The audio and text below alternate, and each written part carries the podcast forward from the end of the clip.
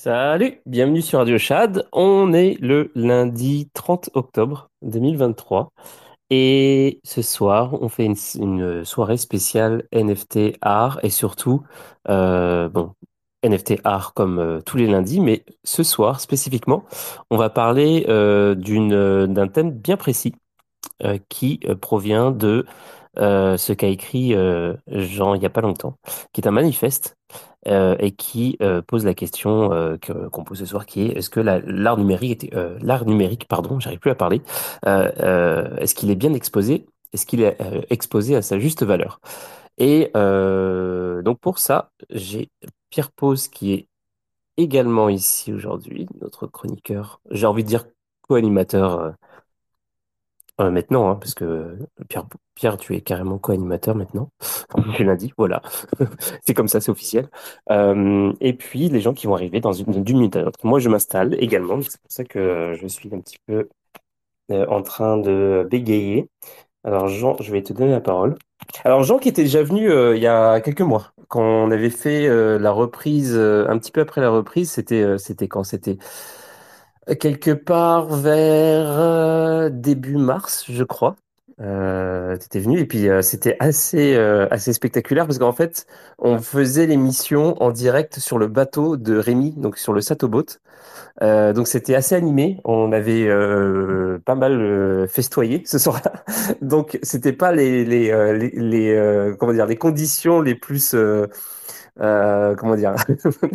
C'était pas les conditions les plus sérieuses, les plus, euh, les plus favorables pour un débat euh, sur euh, un, un débat équilibré sur l'art, mais c'était quand même euh, intéressant. Donc j'espère que ça, ça, n'a pas été trop, trop perturbant.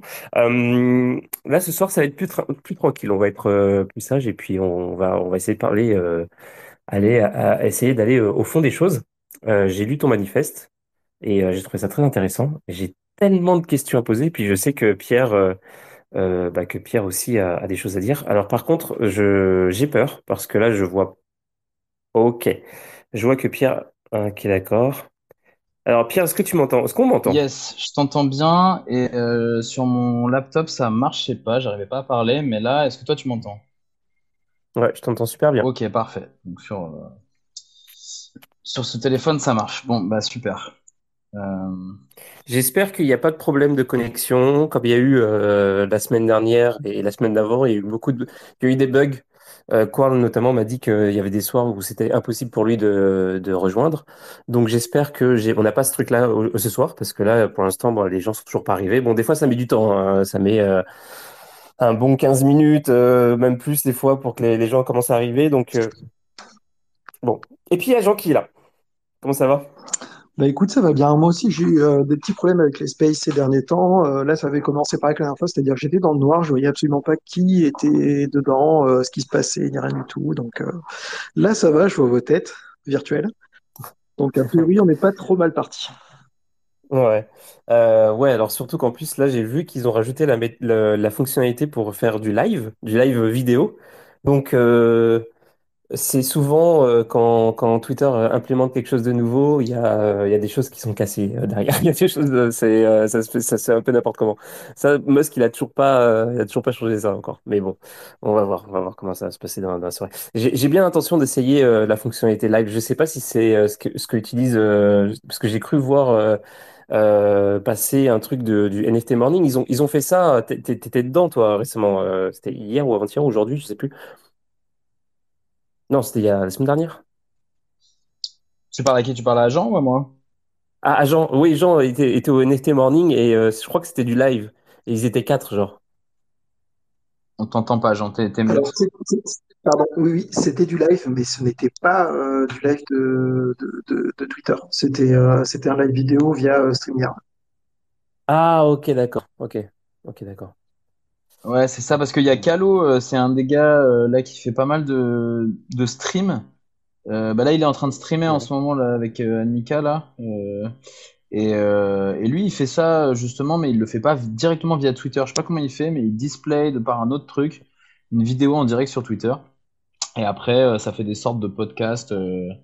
donc, moi, j'ignorais qu'il y avait la, la, la fonctionnalité désormais de, de live sur Twitter, mais Ah ouais, ouais, bah, je viens de le voir euh, là, le- aujourd'hui, en créant le, le space. J'ai vu que j'ai vu qu'il y avait une nouvelle icône et euh, j'ai vraiment envie de tester ça, mais j'ai pas encore trouvé d'idée pour. euh, et en ce moment, je suis un petit peu pris par le temps, mais genre euh, dès que j'aurai un peu plus de temps, je vais essayer de réfléchir à, à qu'est-ce que je pourrais faire avec ça. Ce serait, je, trouve ça, euh, je trouve ça intéressant parce que euh, du coup, ça voudrait dire que tu passes directement. Je sais même pas comment ça se présente. Tu passes directement par euh, euh, par Twitter. euh, je sais pas, je sais pas Ouais, avec la caméra ou quoi. Après, c'est d'autres formats. Le live, euh, c'est faut pas le faire à 22 heures alors. Ouais, ouais. Bah, j'ai, on a essayé justement de faire un format le mardi live, live vidéo avec StreamYard justement pour faire des workshops sur l'intelligence artificielle. C'est cool, hein. C'est vraiment cool, mais le problème c'est que ça demande trop de travail et puis effectivement à 22 heures les gens ils vont pas sur, euh, à moins que ce soit vraiment genre un truc de fou, euh, genre une fois par semaine, etc. euh, avec un compte, euh, un compte qui, qui a, qui a beaucoup d'abonnés et tout pour un truc qui commence euh, machin à 22 heures. euh, euh, c'est compliqué. Ouais. Franchement, les gens venaient sur le space, je leur disais, mais allez sur Twitch, c'est c'est là qu'on est. Et puis ils venaient pas sur Twitch, à voir quelques passionnés euh, fous, euh, mais c'est ça, c'est compliqué. Ouais, Euh, yes. Bah ouais, c'est étonnant qu'on soit que tous les trois là d'habitude à- au, au bout de, ouais, ouais. de 7 minutes. Euh, D'autant qu'il y avait pas mal de gens, j'ai vu, qui avaient réagi sur le sur ton post. Donc est-ce que les gens sont ouais. sont euh, happés par euh, autre chose ou est-ce qu'il y a, il y a quelque chose qui est shadowban euh, Je sais pas. Mais de toute façon, peu importe puisque tout ça est enregistré et que nous pourrons le le display Le consulter plus tard. à un autre moment. Oui. Et déjà, c'est enregistré, donc c'est euh, c'est disponible dans le feed Twitter euh, en réécoute. Et puis aussi, euh, c'est balancé, euh, en- l'enregistrement est balancé sur Spotify et tout ça. Donc, c'est possible de l'écouter de plein de manières. Yes. Bah du coup, je Ouais, propose qu'on je propose qu'on commence Ouais, carrément. parce que parce que voilà, du coup la je dirais que la problématique ce soir d'une certaine manière, ça serait euh, c'est pas tant comment on montre de l'art digital dans un espace euh, parce que euh, ça on a abordé la question plusieurs fois, euh, mais c'est d'une manière plus globale réagir un peu au manifeste de Jean parce que en fait il y a des points qu'il a apportés et que très peu de gens apportent dedans, notamment la question de la contextualisation. Mais avant tout, avant tout, je vais faire une sorte de petite intro sur le sur quelques événements et, et dans quel contexte ça ça ça peut apparaître. Parce qu'en fait moi c'est marrant mais ton ton tweet Jean moi il m'a été envoyé par d'autres artistes euh, tu, qui viennent vraiment de qui connaissent pas du tout le, le- la crypto ou quoi que ce soit. Et euh, et qui m'envoyaient ça en mode euh, bah euh, euh, non mais what the fuck. Enfin genre comme si c'était euh, comme si c'était euh, des portes enfoncées. Et, et moi, je leur ai dit, les gars, je vous assure qu'il y a des gens qui se disent curator et qui vont lire ça et qui vont non seulement apprendre des choses, mais qui vont tomber sur le cul. Euh, et donc, ça montre un peu le fossé, euh, le fossé qu'il y a entre, euh, entre différents mondes. Et, euh, et en fait, euh, voilà, c'est là, je rentre, euh, comme je t'avais dit, Anthony, je, rentre tout juste de Dubaï où il y avait une sorte d'exposition, donc c'était pareil, un petit peu de, de l'art numérique slash, euh, euh, enfin, on va dire nouvelle technologie, mais il y avait aussi des artistes décédés comme je sais pas Warhol, euh, Morley ou, des choses comme ça. Et, euh, et donc c'est pareil. Je vois un énorme tropisme sur l'art digital. Les gens savent. euh, on, à chaque fois en fait il y a ce truc où on est un petit peu dans le début de quelque chose et on ne sait pas trop comment finalement le contextualiser parce que il me semble que la question la plus importante c'est pas tant si c'est montré dans le bon écran ou ça bien sûr que oui les conditions de démonstration et tout sont très importantes mais c'est juste que les rôles traditionnels euh, à savoir de notamment celui du curateur qui est un rôle finalement assez euh, assez récent hein, parce qu'avant il y avait les les, euh, les euh, merde comment on dit conservateurs dans les, les, conservateurs des musées Co- Copière d'expo, ouais. bah, justement, commissaire d'expo, c'était les conservateurs qui faisaient les expos. et parce qu'en fait, le rôle des musées a un peu changé. Normalement, avant, c'était de, de conserver les œuvres et de, de fabriquer des, des collections. Sauf que, vu que les musées ont de moins en moins de fonds, ils ont dû se mettre à produire du contenu culturel. Et donc, du coup, de faire des expositions avec du public. Et, euh, ils pouvaient pas faire des expositions avec du public sur leur simple euh, collection, euh, tu vois, parce que leurs collections, elles n'ont pas forcément bah, je sais pas, Pompidou, ils ont pas une ligne éditoriale en se disant on va collectionner que des trucs en rapport à, tel mouvement ou telle époque. Enfin, je veux dire, ils sont censés avoir une, sorte de vision un peu exhaustive de, la création contemporaine. Euh, et donc, du coup, ils sont obligés de créer des narratifs, des choses comme ça. Et donc, c'est là où, euh, d'une certaine manière, voilà, il y a, les conservateurs se sont mis à, réfléchir des expositions d'une certaine manière et à faire ce, rôle euh, d'intermédiaire entre, entre le public et, et la création et le marché. Et, et donc, c'est très intéressant parce que la crypto, enfin, quand je dis la crypto, le, le monde du crypto-art, où euh, je n'ai pas forcément envie de, débattre sur, ces termes ce soir, mais on voit à peu près de quoi on parle, le space, comme diraient d'autres, euh, en fait, parle souvent d'une rupture, d'une rupture en, parlant d'un renouveau, euh, comme de quelque chose qui, donc soit comme d'un nouveau mouvement artistique, mais aussi comme des nouvelles manières de, produire, diffuser et trader de l'art. mais finalement, est-ce que tout ça est, est très wagmi pour l'instant? Et donc j'ai trouvé qu'en fait le, manifeste de gens pose différentes questions. Déjà, il, pose des choses qui sont, euh, qui sont à mon sens euh, voilà, justes, qui sont les prérequis pour, euh, pour une exposition. Ça dans le milieu traditionnel, ça se passe toujours plus ou moins comme ça, avec différents, différents curseurs, même si tout n'est pas sur Ouais. Excuse-moi, c'est pas pour t'interrompre, c'est juste que c'est marrant. Tu, tu m'as dit euh, que qu'on te l'a on te l'a envoyé de personnes qui étaient plus dans le milieu de l'art traditionnel, en mode euh, c'est quoi ces portes ouvertes? Euh, moi, ce qui est drôle, c'est que j'ai eu quand même quelques commentaires de gens qui, qui, qui me disaient ouais, bah, enfin c'est c'est un manifeste pour les expositions de NFT, mais euh, j'ai participé à plein d'expositions euh, d'art traditionnel physique qui n'étaient pas des NFT et qui respectaient pas du tout non plus les mêmes ces trucs qui semblent assez basiques non plus. Euh, donc c'est c'est marrant. J'ai eu des plaintes un peu des deux côtés aussi euh, qui, qui allaient dans ce sens-là. Alors c'est bien que tu dis ça parce qu'en fait il y, a des, il y a certaines distinctions. Quand on dit traditionnel, j'ai l'impression qu'il y, a des, il y a vraiment une grosse distinction, une distinction entre, entre des musées et centres d'art, on va dire, où on peut faire un lot, entre guillemets, pour prendre le cas de la France notamment, des lieux publics euh, donc le public en général dedans c'est des conservateurs ou c'est des gens qui ont c'est assez dur de rentrer comme euh, curateur ou quoi dans ces lieux publics. Donc c'est des gens en général qui sont qui sont extrêmement formés et qui euh, qui voilà qui sont aussi très compétents.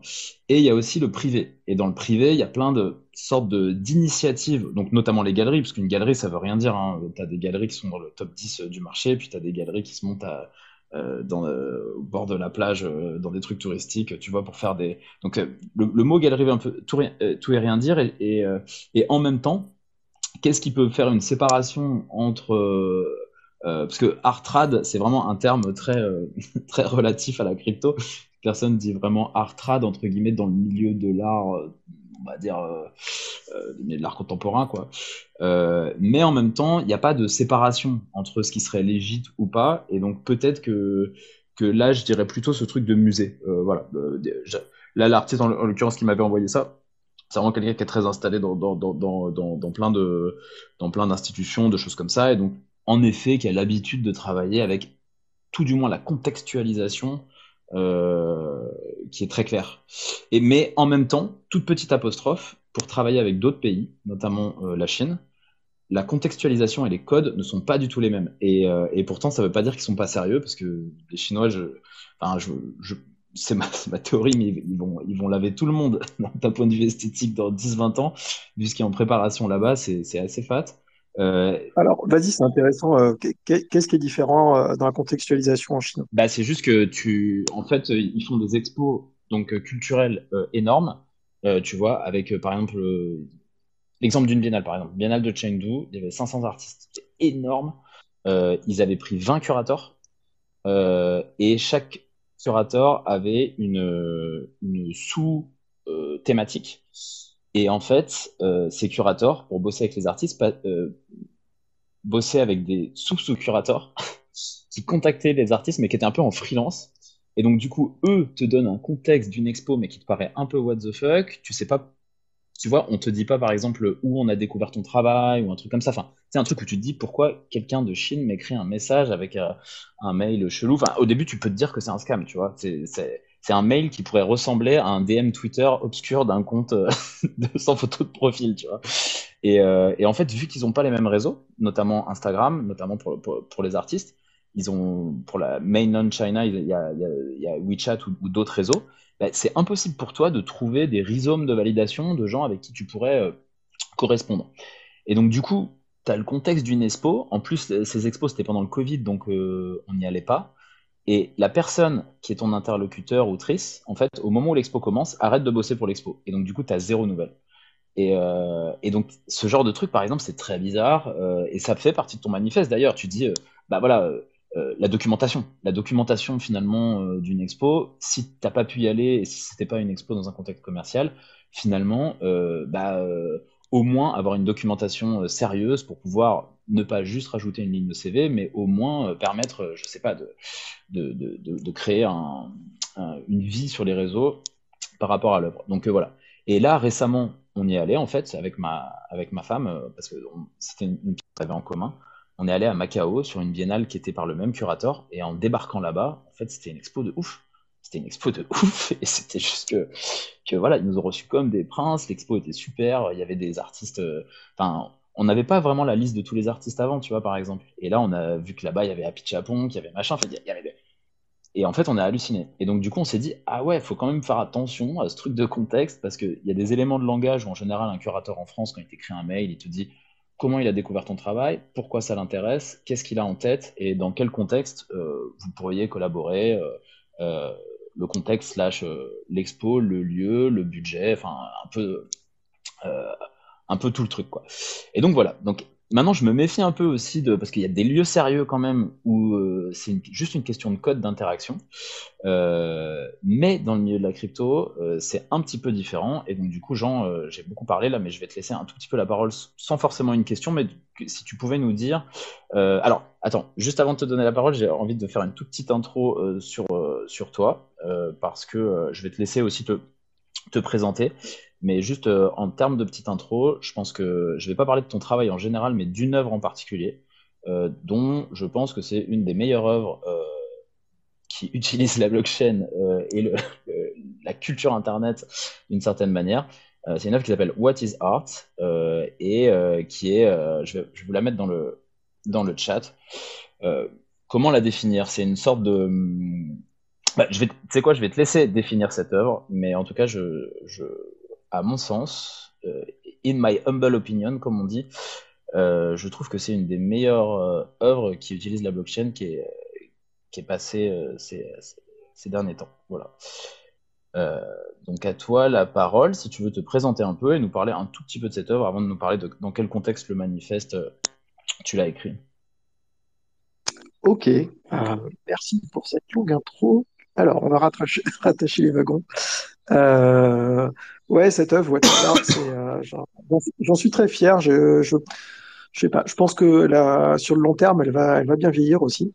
Euh, pour moi, c'est un mélange d'art conceptuel euh, pour, pour ce que c'est, parce que c'est vraiment, euh, ça interroge euh, sur, ce, enfin, c'est une réflexion un peu méta, une réflexivité même sur cette question toujours de qu'est-ce qui est de l'art et surtout qu'est-ce qui n'est pas de l'art. Euh, qui était ressorti évidemment avec euh, les travaux avec l'IA où tout le monde dit oui, mais bon, si c'est pas l'artiste qui fait l'œuvre, euh, c'est pas de l'art. Donc ça a ressenti, ressorti ce vieux débat euh, de qu'est-ce qui est de l'art ou pas. Et c'est c'est une version joueuse sur ce thème-là à travers l'interactivité puisque c'est sous forme d'un captcha. donc le captcha, normalement, son but premier, c'est de déterminer si on est ah, pardon, je me suis perdu là, je viens d'avoir un GM d'un gros collectionneur. On va, mettre ça de côté. Euh, donc, pardon, si on va avoir un truc interactif euh, qui, va nous, qui va nous demander si on a un robot ou pas, on va le faire normalement avec une sélection d'images en reconnaissant ce qu'il y a sur l'image. Là, euh, pour nous demander si on n'est pas un robot, on nous demande un truc très humain, c'est d'avoir une opinion. Donc c'est un peu, c'est un peu la blague derrière, le côté un peu humoristique. C'est tout le monde a une opinion sur ce qui est de l'art ou pas. Euh, et d'ailleurs, si, dans l'œuvre euh, en question, si vous sélectionnez sur le captcha toutes les images pour dire absolument tout ce qu'il y a dessus, c'est de l'art. Pour moi, c'est comme si vous n'aviez pas d'opinion et donc vous étiez un robot. Donc le captcha va vous dire euh, est-ce que vous êtes un robot? Vraiment, il va vous reposer la question. Et par contre, si vous sélectionnez aucune œuvre qui soit de l'art, ça va vous demander dire juste que vous êtes mal poli. Donc ça, c'est pour l'humour qu'il y a dedans. Et sinon, chaque si vous sélectionnez chacun euh, des carrés du CAPTCHA, chacun va vous donner une question différente sur, euh, sur l'art. Est-ce que le code, c'est de l'art? Est-ce que l'IA, l'art généré par l'IA, c'est de, l'art aussi, etc.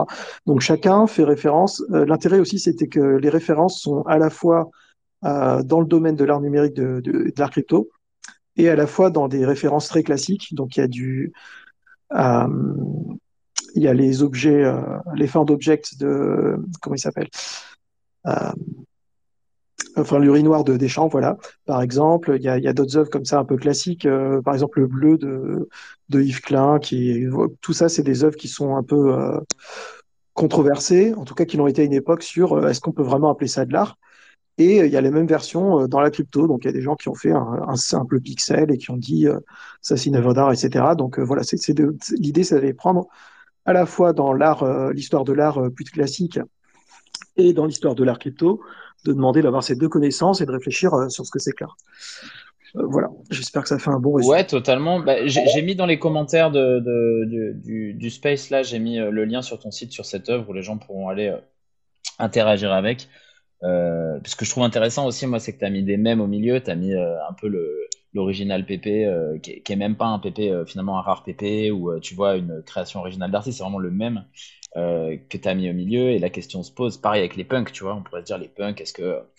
Euh, en, vrai, c'est, tu vois, il y a des, trucs qui pourraient paraître obvious et en même temps, c'est un peu comme la tension que tu peux mettre quand as des, euh, tu vois, des posts Twitter qui sont des posts à, haut engagement où les gens ont envie de s'engager parce qu'ils polarisent. Et finalement, j'ai l'impression que cette œuvre, elle produit ça, tu vois, c'est-à-dire que tu es là-dessus, mais même toi, dans le, dans le carré pour choisir, tu es là et tu te dis oui, mais non, mais, enfin, tu vois, tu te poses ces questions esthétiques qui finalement euh, sont. Euh, Même moi, ça me polarisait en le, faisant. J'imagine. quand, j'ai fait la sélection des œuvres, c'était vraiment, il y en avait. Euh, par exemple, il y a des choses que j'aime bien chez Pac. Je suis pas, je suis pas un anti-Pac. Je pense que dans le domaine minimaliste et conceptuel, il a sa place à prendre. C'est un peu comme si, pour moi, je, dans, dans l'art, je considère qu'il y a des niches écologiques. vraiment comme quelqu'un qui étudierait la nature le, le dirait, c'est-à-dire des, des, niches de de choses à raconter à travers l'art, de styles, de techniques, etc. Et dans, dans les NFT, il y avait un, une niche à remplir, ce qui est très conceptuel et très minimaliste sur le, le côté esthétique. Et euh, je trouve que Pac l'a fait sur euh, super bien sur pas mal de projets. Par contre, le pixel, par exemple, pour moi, c'est ça m'intéresse pas plus que ça. Je trouvais que ça avait sa place dans cette œuvre euh, parce que parce que ça pose la question, mais je l'aime pas pour autant. Et du coup, c'était intéressant, voilà, de, de le faire en, en ayant aussi moi-même déjà mes propres opinions qui, passent à travers euh, la, construction. Bah, alors ça c'est intéressant, ça va me permettre de rebondir sur quelque chose parce que une des idées pour lesquelles euh, je voulais t'inviter, donc il y avait le manifeste, mais il y a aussi qu'on avait eu euh, tous les deux une discussion, je sais plus, d'une heure ou une heure et demie au téléphone pour, pour discuter un peu de perspective esthétique et de ton parcours et de tout ça, enfin de, euh, voilà, finalement, une sorte de temps de qualité qu'on peut avoir entre artistes euh, et qui permet euh, d'aller plus loin que les fils Twitter ou que ce genre de choses. Et j'ai eu ça avec plusieurs, plusieurs artistes du, du crypto Twitter, on va dire. et il y en a quelques-uns avec qui l'échange a été, a été très profond. Et d'ailleurs, c'est marrant parce que Pascal Boyard est dans le space aussi, lui aussi, on avait, même passé toute une journée, on devait se voir une heure euh, IRL, on a passé toute une journée ensemble finalement. Et euh, en général, c'est bon signe. Mais, euh, mais toi, Jean, pour revenir, justement, j'avais trouvé que tu étais extrêmement bien documenté à ce moment-là sur un peu tout l'historique du crypto art. C'est-à-dire que là, tu, parlais de Pac sans pour autant, tu vois, être un, fan de Pac, mais il y a peu de gens finalement, je me suis rendu compte, qui sont qui ont une sorte de connaissance exotique de l'histoire du crypto art. Quand même, on peut parler d'histoire du crypto art parce que on parle de quelques années, euh, mais d'une certaine manière, pour arriver à contextualiser son œuvre en tant qu'artiste, ne faut-il pas connaître dans quel contexte on inscrit son travail? Et j'ai l'impression que beaucoup de gens euh, font de l'art, on va dire orienté crypto, orienté dans cet espace, en voulant utiliser la blockchain comme médium ou comme, euh, que sais-je, comme certificat, sans connaître le tout petit et pourtant pas des moindres historiques de, ce, de ce mouvement. Qu'est-ce que tu. Est-ce que toi, tu estimes que, que tu es aussi une sorte de. Comment dire de, euh, parce que j'ai l'impression que finalement, les gens qui arrivent à documenter ça, d'habitude, c'est les historiens de l'art. Là, il n'y en a pas vraiment. Euh, et donc, du coup, est-ce que c'est les, les artistes qui documentent euh, à travers des Twitter Space ou des threads euh, sur l'histoire du crypto art ou euh, qu'est-ce que c'est une bonne question. Alors, euh, moi, je me considère pas comme expert parce qu'il y a beaucoup de choses euh, très fines que je que je connais pas encore ou que je retiens pas parce que ça m'intéresse moins.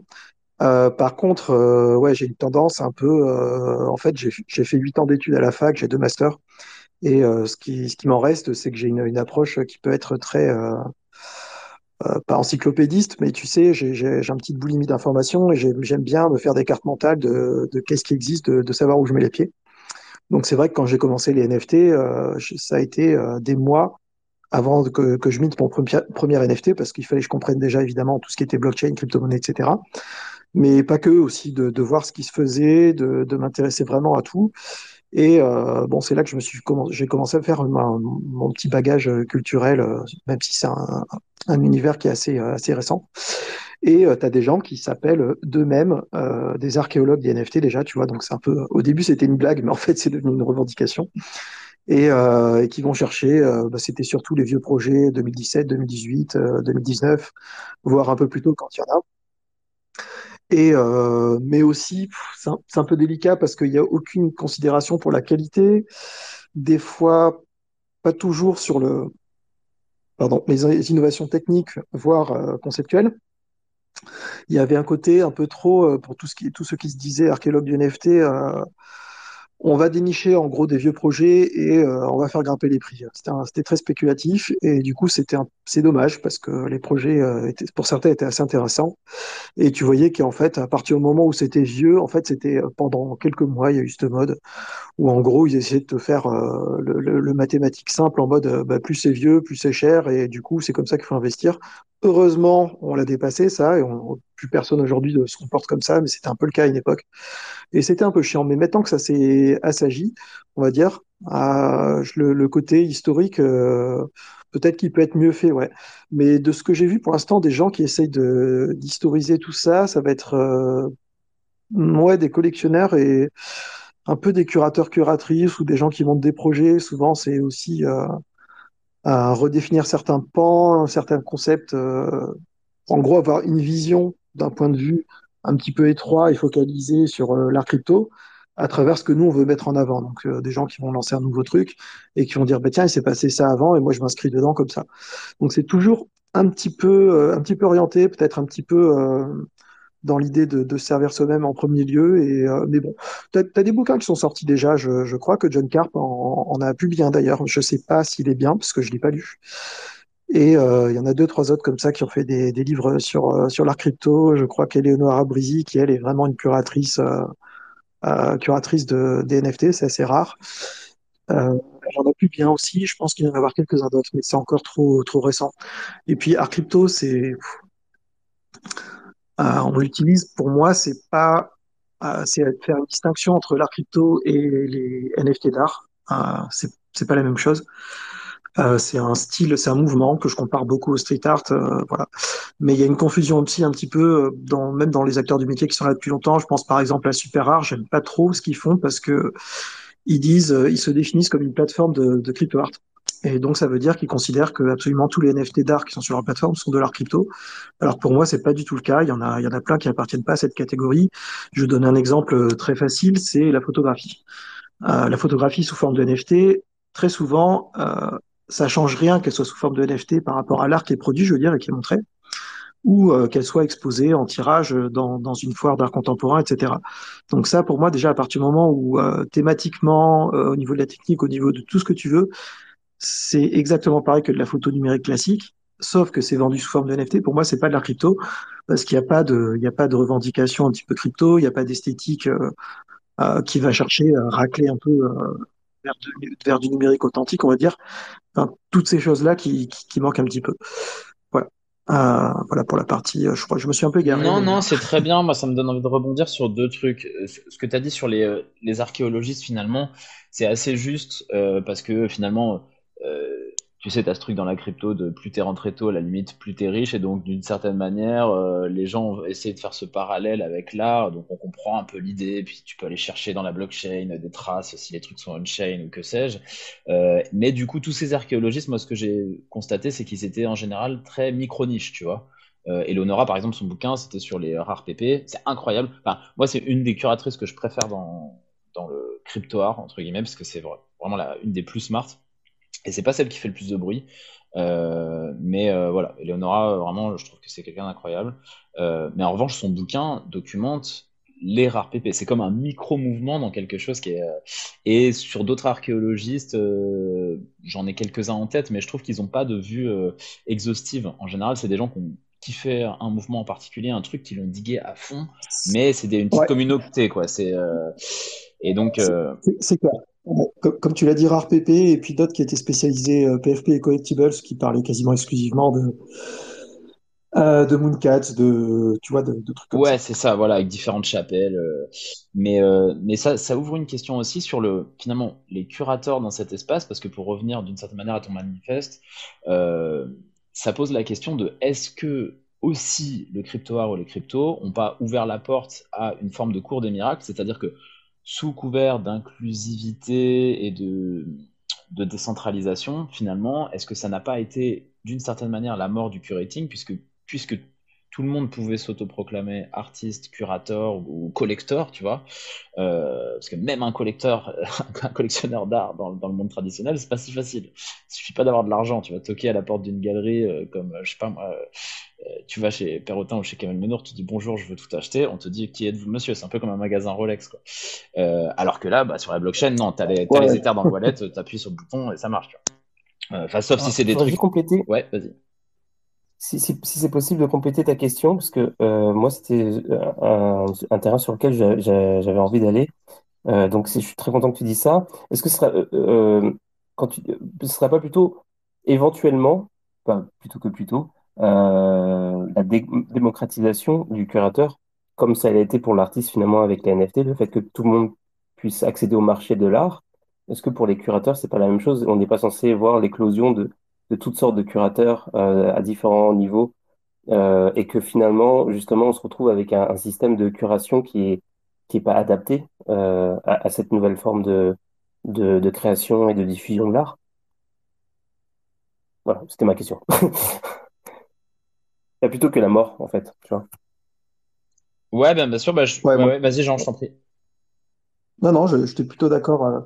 je, enfin, je suis un peu entre deux parce que je, il, peut y avoir une perte de qualité quand tu prétends dès le début en te disant tiens c'est la première expo que j'organise, euh, ça y est je suis curateur et j'ai euh, et du coup j'ai mon travail a la même valeur que quelqu'un qui fait ça depuis 20 ans et qui contextualise à mort et qui a une culture euh, énorme. c'est un peu c'est arrogant et ça aide pas en fait de, de prétendre à l'expertise avec très peu d'expérience. Mais en même temps, je suis assez d'accord avec ce que tu viens de dire. je sais, je t'appelle comment en fait, Chad ou Chad ou Anthony, ou comme tu veux. ok, bah écoute Anthony, euh, voilà, je suis assez d'accord sur le fait que c'est pas forcément mal, par contre que ça s'ouvre un petit peu. Et notamment, moi j'ai envie de voir euh, plus euh, d'artistes curateurs en fait, parce que dans le milieu, c'est très difficile d'avoir une certaine expertise, notamment sur la partie technique en fait. Euh, quand on voit les œuvres faites avec euh, des IA ou la 3D par exemple, qui sont des trucs assez techniques, euh, en général, c'est quand même les artistes qui s'y connaissent le mieux, qui déterminent, qui vont être les plus à même de savoir qu'est-ce qui a vraiment été fait comme travail derrière et qu'est-ce qui est plus de l'esbrouf. Enfin, voilà. donc voilà, c'est la petite réflexion au passage, mais vas-y Pierre. C'est vrai que ce que tu dis sur le, moi, d'une certaine manière, je préfère voir des artistes qui deviennent curateurs plutôt que des curateurs qui deviennent artistes. Et la, crypto fabrique beaucoup de curateurs qui, deviennent artistes euh, ou de curateurs autoproclamés. Euh, et, euh, et en effet, après, faut pas juger non plus sur les intentions ou quoi que ce soit, mais c'est vrai que les, de poser ces questions, je trouve que c'est bien parce que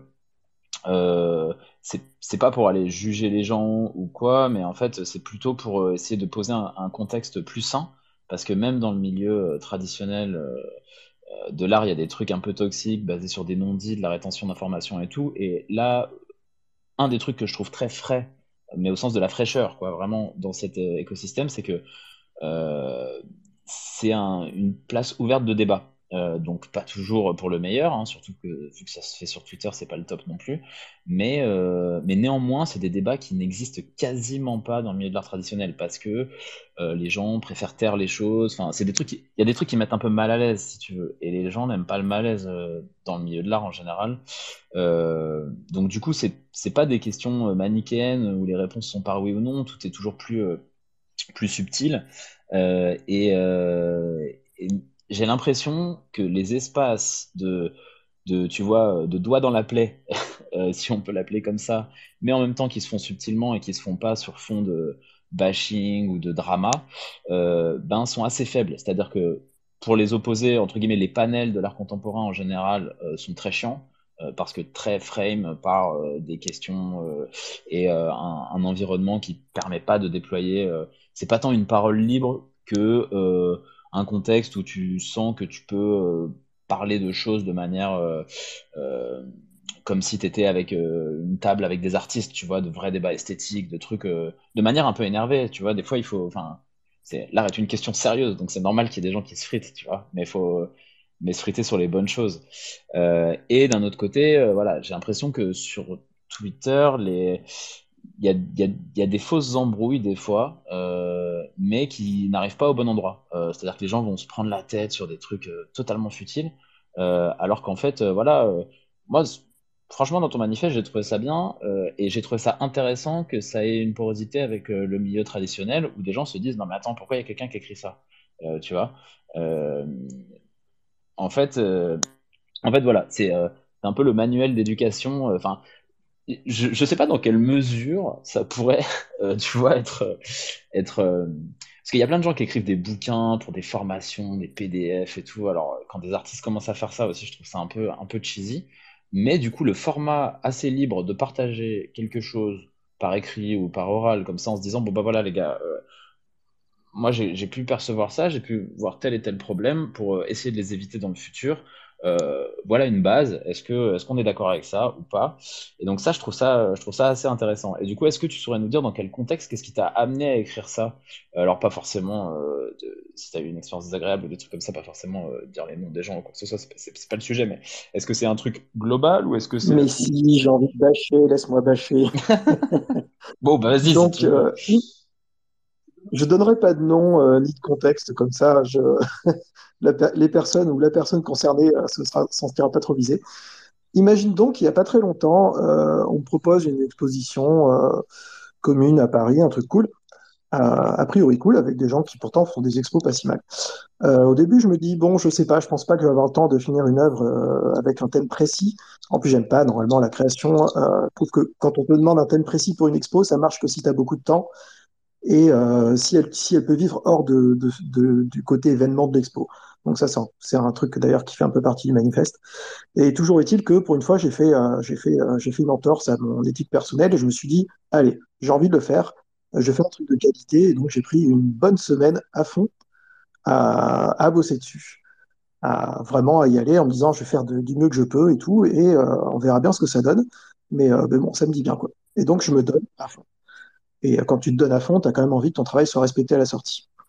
L'expo arrive j'ai une amie qui se rend sur place. Je suis pas allé moi-même. Euh, elle connaissait mon œuvre. Elle est, c'était donc dans une galerie qui était euh, de taille, euh, taille moyenne, un cube blanc avec une seule pièce, etc. Elle est passée deux, trois fois dans cette exposition et elle n'a pas trouvé mon œuvre. Ce qui est quand même ouf. Et c'est moi, d'ailleurs, je crois que c'est toi qui m'as envoyé, une vidéo où j'ai repéré l'œuvre euh, sur la vidéo. Elle était sur une grille, sur un écran de 1 cm carré, globalement et euh, tout en bas d'une grille, donc même pas très loin du niveau des yeux d'un adulte normal. Et euh, bon, évidemment sans le son, mais ça, c'était, je le savais. Je, je, fais du son et je sais que trois quarts du temps, quand j'expose, il n'y a pas de son. Et, et, voilà, donc un truc minuscule dans un petit endroit où finalement, donc j'ai bossé, j'ai bossé comme un âne pour arriver euh, dans les temps et produire un truc de qualité et avoir à la fin un manque de respect total sur, sur l'œuvre. Et, euh, et, donc ça, c'était la base de ma frustration. Et après, j'ai eu un grand coup de fil avec euh, Teto. Je sais pas si tu le connais, mais en tout cas, c'est un, artiste français à suivre. Vraiment, il est très. Euh... Là, pour le coup, l'innovation, c'est pas un buzzword, c'est vraiment euh, la base de son travail. En plus d'être un mec super. Et euh, voilà, donc on a, on a commencé à discuter de ça. On a commencé à discuter un peu de nos, toutes nos expériences d'exposition. Et, euh, et lui comme moi, on a une petite expérience euh, vite fait du, monde de l'art traditionnel. Enfin, tra- je sais, je sais que trad- traditionnel, c'est pas le, bon mot, mais c'est euh, de l'art physique, on va dire. Et, donc, on, voyait bien la différence qu'il y avait. Tu vois, genre, on, adore le Web3, on adore l'art crypto, on adore les NFT. Mais à un moment, on s'est, dit, c'est, incroyable quand même euh, de, de voir qu'il y y a aussi peu d'exigences, des fois sur l'exposition, euh, que ce soit en termes de curation, de scénographie, etc. Alors qu'on a, un, truc qui on porte, un mouvement euh, vraiment innovateur, même sur les capacités de démonstration et sonographie. Il y a des questions de budget qui sont, qui sont quand même pas anecdotiques. Mais on s'est dit, le truc, il est censé péter des rétines et retourner les cerveaux, et on se retrouve avec des, des petits écrans écrasés les uns contre les autres à faire un truc où il n'y a aucune, aucun contexte, et du coup, ça, convainc personne, alors que c'est vraiment, pour moi, malgré toutes mes désillusions, je, continue à considérer que c'est euh, voilà, c'est le siècle, le siècle de l'art numérique et, euh, qu'on n'a pas encore vu vraiment à quel point ça peut faire des trucs de fou. Donc euh, voilà, donc grosse discussion avec euh, Teto au téléphone, on passe une heure et demie à se plaindre. Et pendant la discussion, je dis bah attends, je vais faire un manifeste ou une lettre ouverte et euh, que, que, que en fait comme ça je pourrais râler et en même temps que ça serve aussi aux gens qui vont se dire tiens euh, c'est un peu rentre dedans mais c'est une checklist et c'est exactement ce que c'est. Je suis content parce que euh, j'ai déjà eu euh, une dizaine de personnes globalement qui m'ont envoyé des DM en me disant ah ben super, je suis en train de préparer une expo, ça me sert de checklist. Du coup, je saurai à quel point j'arrive à, cocher des cases de, de ce qui est bon. Voilà. D'accord, je vois euh, l'expo à laquelle tu fais référence et, euh, et le contexte euh, absolument. euh.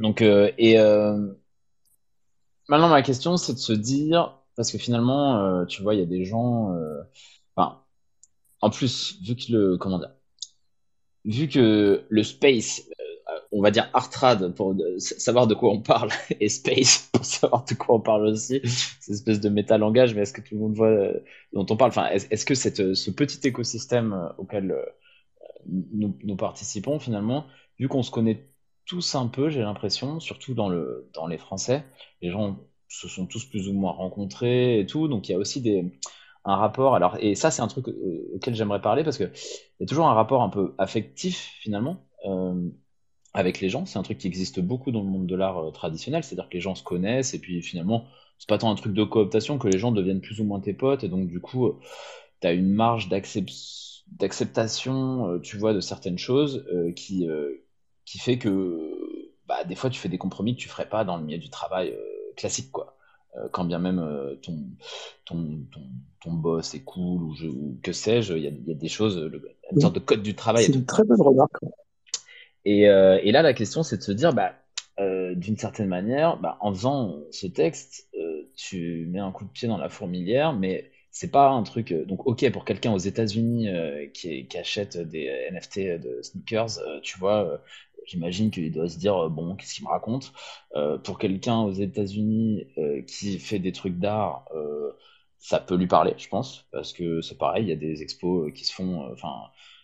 Moi, j'ai des potes qui sont partis exposer là-bas dans des trucs et puis ils se sont retrouvés, tu vois, c'est pareil, dans des écrans, tu vois, mais ça aurait pu être à la Fnac, tu vois, et un truc en mode, bon, bah, le contexte n'était pas hyper cool non plus, donc sur le papier, il y avait marqué États-Unis, mais, mais euh, c'était, c'était pas ouf non plus. Mais d'une certaine manière, par contre, dans l'écosystème français, ça vient piquer des...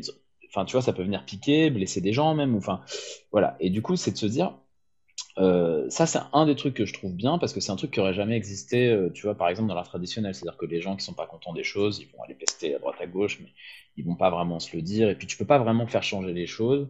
Alors, est-ce que ça va faire changer les choses? Je sais pas, mais en tout cas, comment gérer, euh, tu vois, euh, finalement, ça sera un truc de, petite communauté et où ne pas s'endormir dans les affects respectifs, parce que tu sais forcément que si tu dis quelque chose de travers, tu risques de blesser quelqu'un, mais comment dire des choses justes, puisque si jamais il y a une vocation à créer un mouvement ou quelque chose de, tu vois, euh, de plus grand que nous, tu vois, comme l'ont fait des mouvements artistiques, bah, en fait, c'est une, une rude mission qui ne, qui ne, qui ne permet pas euh, l'endormissement euh, sur des, euh, des patterns affectifs ou que sais-je.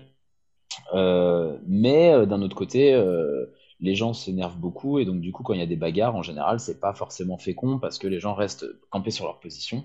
Euh, qu'est-ce que comment tu vois ça? Parce que toi, tu as une plus grande expérience justement du crypto Twitter que, que, que moi, donc ça, ça m'intéresse ton avis là-dessus. C'est une très très bonne question, franchement. Euh, merci de l'avoir posée. C'est d'ailleurs une question que je me suis posée, le, côté euh, que c'est pas toujours positif. Moi, avant, je considérais euh, dans ma vie professionnelle, euh, ça fait ça fait 20 ans que je suis artiste, j'en sais rien. Enfin bref. Et moi, je me suis toujours dit, mon objectif dans la vie, c'est quand même de travailler avec des potes principalement. Et donc, comme j'ai je suis relativement facile à, euh, de caractère, même si j'ai des opinions bien trempées, je me fais des amis très facilement. Et, euh, et moi, c'est quelque chose que j'ai toujours apprécié, tu vois, donc je, suis très bien dans ce mode-là. Euh, par contre, je me suis rendu compte il y a vraiment genre deux mois que cette façon de faire, c'était pas forcément la meilleure parce que effectivement, il y a des choses que j'ai essayé de monter, des projets où j'ai essayé d'avoir le soutien d'amis, etc., curateurs ou galeristes ou ce que tu veux. Et en fait, je me suis rendu compte que ça passait toujours un petit peu à côté, où il se permettait plus d'être en retard, ou tu vois, de prendre le truc plus à la légère, parce que c'était moi qui me connaissais. Et du coup, quelque part, euh, ça ne veut pas dire qu'ils m'aiment pas ou qu'ils respectent pas mon travail, mais ça veut dire qu'ils ont ce truc inconscient, je pense, quelque part, de Ah oui, c'est d'accord, mais je, tu vois, je vais, faire ça plus tard. En gros, je n'ai pas besoin de prendre trop la tête ou d'être trop sérieux là-dessus parce que, euh, parce que de toute façon, il va me pardonner, c'est mon pote. Et c'est là que je me suis dit, merde, je, fonctionne à l'envers, je ne devrais pas chercher en partenaire sur des projets euh, des amis. Il faut que je cherche des personnes qui sont intéressées par le projet, que je connais pas tant que ça et pour qui il y a une relation euh, purement contractuelle, tu vois. Genre, on est intéressé par le même projet, on veut le voir réussir tous les deux, on partage euh, les sous, le crédit, tout ce que tu veux comme ça, et on sait où on va, c'est très clair. Et on est, on s'organise autour d'une mission. effectivement, dès que tu commences à avoir de l'affect, c'est un truc que je considérais comme bien au début, et maintenant je vois, la, je vois le, le, le mauvais côté de, de ça. Et en plus, comme tu le dis, c'est un milieu très petit. Donc, euh, si dans l'absolu, tu avais envie de pousser à une gueulante, euh, vu que tout le monde se, co se, connaît, en fait, tu te retrouverais très vite euh, bah, tout seul et tu exposerais plus, etc. Et tu te fermerais beaucoup. This space was downloaded via spacesdown.com. Visit to download your spaces today. Donc, c'est vrai que, heureusement, y a, moi, j'ai pas eu de problème qui m'a donné envie de, de, de, réagir comme ça, mais euh, c'est une question qui se pose, euh, surtout que tous les acteurs qui font quelque chose euh, qui, qui, a un peu de dimension, un peu de poids, euh, se connaissent aussi entre eux. Donc euh, ouais, c'est ça, ça, peut être un petit problème hein, en ce qui me concerne. Et d'ailleurs, l'avantage de faire un manifeste ouvert qui correspond à beaucoup de personnes, c'est qu'il y a quelques-unes de ces personnes-là en France qui l'ont lu et qui tout de suite après, euh, je les ai vus qui, ont, fait des tweets du genre je me suis rendu compte qu'il y a quelque chose que je fais mal, maintenant je vais arrêter d'en faire autant, je vais le faire mieux, je vais faire moins de choses, mais je vais les faire mieux. Et c'était le message du truc. Et euh, c'est marrant parce qu'il y a une de ces personnes à qui j'ai pensé très fort en écrivant le manifeste et euh, qui globalement s'est reconnue dans cette démarche et a décidé de changer le truc. Et euh, moi, j'ai pas eu de problème personnel en mode euh, je vais me faire, je vais me faire virer, je vais me faire, je vais me faire ignorer ou mettre au, au, banc de la société, tu vois. Et, euh, mais par contre, le message est passé et, euh, et donc c'est plutôt cool. Je pense que c'est une bonne façon de faire ça où tu prends un peu moins de risques. Cela dit, euh, j'ai quand même eu un, une discussion d'éventuels partenariats sur un projet qui est tombé à l'eau pour plusieurs raisons, mais il y a quand même, je pense que le fait d'avoir écrit ça, d'avoir écrit ça, il y a des personnes qui, il y a une personne qui s'est dit, merde, ce mec est quand même pas mal exigeant, donc je pense que ça va pas le faire, vaut mieux pas que je bosse avec. Alors, ça peut être une bonne nouvelle comme une mauvaise nouvelle. Moi, je pensais que j'avais quand même envie d'explorer euh, les possibilités avec cette personne et sans forcément mettre une pression énorme. Et du coup, ça m'a donné, moi en tout cas, euh, ça a donné l'impression à cette personne probablement euh, que j'allais être ultra relou, que j'allais faire aucun compromis, etc. Alors que c'est pas du tout le but du manifeste. Le manifeste, c'est de, le but, c'est d'être exhaustif, mais ça veut pas dire que je comprends pas qu'il y ait des compromis. Voilà.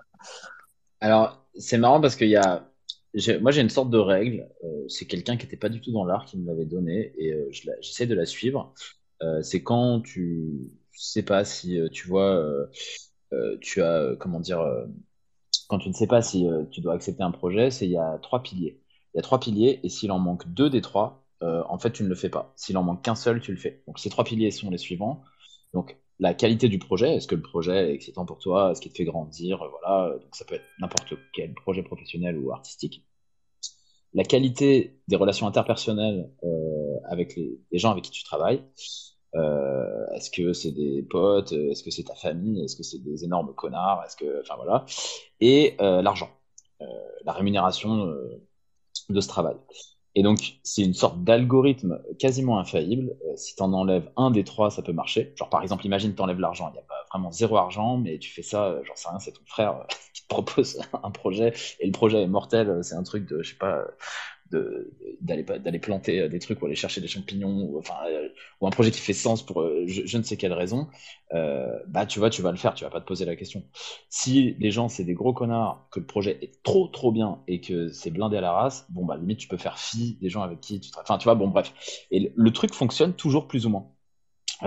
Et donc même dans cette dans ces compromis tu vois avec ce truc d'affect ça marche aussi parce que même si les gens tes potes, si par contre tes potes, que le projet est un peu naze, tu sais que tu te dis, oh, je mets les pieds dans un truc glissant, c'est un peu chiant, et que c'est fauché, bah là tu te dis, bah les gars, désolé, mais on, va passer notre tour, tu vois, euh, pour cette fois-ci, quoi. C'est euh, soit euh, prenons notre temps pour construire quelque chose de bien, même sans argent, soit va chercher de l'argent et au moins comme ça on, on s'y retrouve tous. Mais, mais voilà, c'est un truc qui, marche un peu. Mais ça m'amène à un truc, j'ai eu une discussion tout à l'heure avec un artiste J'aimerais avoir euh, ton avis dessus parce que finalement, un manifeste, ça, c'est relatif à, en général à un mouvement artistique. Et euh, je me suis pas un peu frité, mais tout à l'heure, ça, un, artiste digital, c'est une expo euh, voilà, qui était venu voir Pascal d'ailleurs, qui était dans une, un hôtel particulier dans le Avenue Hoche, et c'était que des artistes digitaux, mais qui ne sont, il n'y en a aucun qui était dans la crypto. Et c'est un peu tous des OG de l'art digital, tu vois, de machin, mais c'est presque une posture pour eux de pas être dans la, dans la crypto c'est toujours un truc qui m'a paru un peu bizarre, parce que c'est un peu ce qu'on appelle, euh, dans l'art contemporain, les gens appellent ça l'art num, l'art numérique, tu vois. Euh, donc c'est des lieux et des guichets très particuliers d'exposition qui sont rentrés dans le... Parce que les expos d'art numérique en général sont de très bonne qualité, il y a, des, beaucoup de subventions euh, publiques, et donc du coup, c'est voilà, des bonnes expos d'art digital, quoi, en général. Mais je me suis toujours posé la question, pourquoi ces artistes n'avaient pas fait le pas de la crypto? Et en fait, avec lui, j'en discutais. Donc lui, c'était plutôt euh, voilà une posture. Et lui, il estimait. Donc il m'a dit un truc intéressant. Il estimait qu'en fait, euh, la seule manière d'inscrire dans l'histoire de l'art euh, quelque chose était de créer un mouvement artistique. C'est-à-dire qu'il n'y a pas d'artiste qui avait fait des percées tout seul d'une manière, tu vois, significative. Euh, et qu'en général, c'est vrai que si on regarde l'histoire de l'art, c'était tout le temps des mouvements, et même jusqu'à l'histoire de l'art contemporain. C'est-à-dire qu'aujourd'hui, par exemple, des gars qui sont des méga stars françaises, par exemple, je sais pas, je prends Pierre Huyghe et Pareno, bah, c'est un mouvement. C'est un mouvement qui était autour de Nicolas Bourriot, et qui était autour de, se questionner sur qu'est-ce que c'est que la narration, le cinéma, et l'art contemporain qui parlait de ça en faisant des films. Euh, voilà. Et donc, moi, ma question, c'est que il y a plein de petites chapelles, mais tu sais, on parle de crypto-art, mais si on prend l'art digital, en prenant les gens de l'art numérique qui s'en foutent de la crypto, les gens dans la crypto qui se battent pour euh, est-ce que c'est sur Bitcoin, est-ce que c'est sur Ether, est-ce que la blockchain c'est un médium, est-ce que c'est un support, est-ce que la photographie, comme tu disais, moi je suis absolument d'accord avec toi sur la photo, sur la blockchain, enfin, je trouve que ça n'a aucun intérêt, enfin pas aucun intérêt, ça peut être, si le NFT devient un standard de vente, ça peut être top, mais, euh, mais tu peux pas revendiquer ça comme un truc d'OG euh, à, mon sens. Mais du coup, ma question c'est que, vu que c'est des toutes petites niches et que personne vraiment se met d'accord, si un mouvement devait se créer, par quoi il se créerait, Est-ce qu'il viendrait est-ce que en gros pour la formuler mieux, est-ce que tu penses que le crypto-art ou cet espace sur lequel là on discute, cet agora, euh, peut être un des trucs qui démarre un mouvement? Euh, Ou est-ce que finalement euh, c'est trop niche et qu'il n'y aura jamais de porosité avec le, dehors quoi? Ok, alors j'essaie d'aller dans l'ordre. Juste sur le côté sémantique, parce que bon, je suis linguiste de formation. Donc la question de savoir si je devais appeler ça un manifeste me suis posée. Et euh, en fait, en relisant euh, bien euh, plusieurs définitions de ce que c'était qu'un manifeste, oui, c'en est un. C'est pas un manifeste d'un mouvement artistique. C'est pour ça que j'ai déjà eu un autre artiste aussi qui m'a fait un commentaire pas super, pas super sympa ni ouvert en mode c'est pas un manifeste parce que c'est des pas un mouvement, pas etc. Et, enfin, il a fait une liste. Sauf que le manifeste en question répondait aux trois quarts de sa liste. Et si tu, si tu lis la définition d'un manifeste, en fait, c'est pas forcément lié à un mouvement, c'est un manifeste qui s'écrit dans un objectif commun. Et là, l'objectif, c'est pas un, mouvement d'art, c'est euh, l'exposition d'un type d'art. Donc ça rentre dedans, c'est pas un manifeste euh, super euh, classique et, standard, certes, c'est un peu un peu à côté, mais ça, peut encore être appelé un manifeste d'après moi. Et ça n'avait pas de vocation de revendiquer un mouvement artistique du tout. Donc euh, c'est vrai que j'ai eu un, commentaire qui était un peu à côté, mais j'étais là, bon, les gens sont pas habitués, euh, sont plutôt habitués, surtout les artistes, à entendre manifeste et tout de suite de penser au manifeste du, euh, surréalisme ou de- des choses comme ça, ceci étant posé, moi je pense qu'il y a vraiment, alors comme je viens pas mal du street art à la base, quand j'ai commencé euh, l'art crypto, ou quasiment d'ailleurs tous les NFT étaient quasiment tous de, je considérais de, l'art crypto. Après, ça s'est diversifié. Euh, j'ai vraiment vu beaucoup, beaucoup de parallèles avec euh, avec le street art. Vraiment, je pense que c'est deux mouvements qui se ressemblent beaucoup. Et t'as- t'as plein de choses. Par exemple, le, le street art, ça a commencé avec une une vision de l'opinion publique qui était super mauvaise. C'était du vandalisme, c'était c'était moche, ça, ça dégradait l'espace, euh, c'était pas légal, etc. Tu retrouves quasiment les mêmes trucs pour les NFT. C'était genre, euh, ouais, ça détruit la planète, euh, euh, c'est avec de l'argent qui est sûrement illégal et qui sert pour le darknet à acheter de la drogue, euh, etc. Enfin, tout, tu vois, ce, ce, ce même truc qui commence pareil avec une opinion, une opinion publique qui connaît rien et qui est pas, qui est pas intéressée et qui veut pas en voir. Et là, c'est pareil. T'as aussi un, dans les deux mouvements, tu as eu un, une espèce de revendication euh, de quelque chose qui, est, qui a été euh, dépossédé en quelque sorte. Donc pour le street art, c'était une dépossession de l'espace public. Euh, les street artistes, à la base, leur, euh, leur propos, c'était euh, on va se permettre de réclamer l'espace public parce que bah, les publicitaires le font déjà et nous, on n'a pas notre mot à dire. Euh, et pareil pour les institutions euh, municipales, etc. Et donc, ils se sont dit, bah, du coup, nous aussi, on a le droit de mettre de l'art euh, dans la rue et de considérer que c'est à nous, puisque de toute façon, les autres le font moyennant monnaie. Et bah, pour, pour, pour l'art crypto, évidemment, ça va avec toutes les problématiques de Web3 et des- d'éthique des blockchains, c'est-à-dire se réapproprier la monétisation de ces données, se réapproprier à travers les smart contracts la décision de qu'est-ce qui est en ligne et comment ça fonctionne sur les blockchains. Enfin, tous ces trucs-là que, tu connais. Donc là, c'est pareil, on a une espèce de revendication politique euh, d'une certaine autonomie et d'un espace public qui n'est plus l'espace public de la rue, mais de l'espace public du numérique.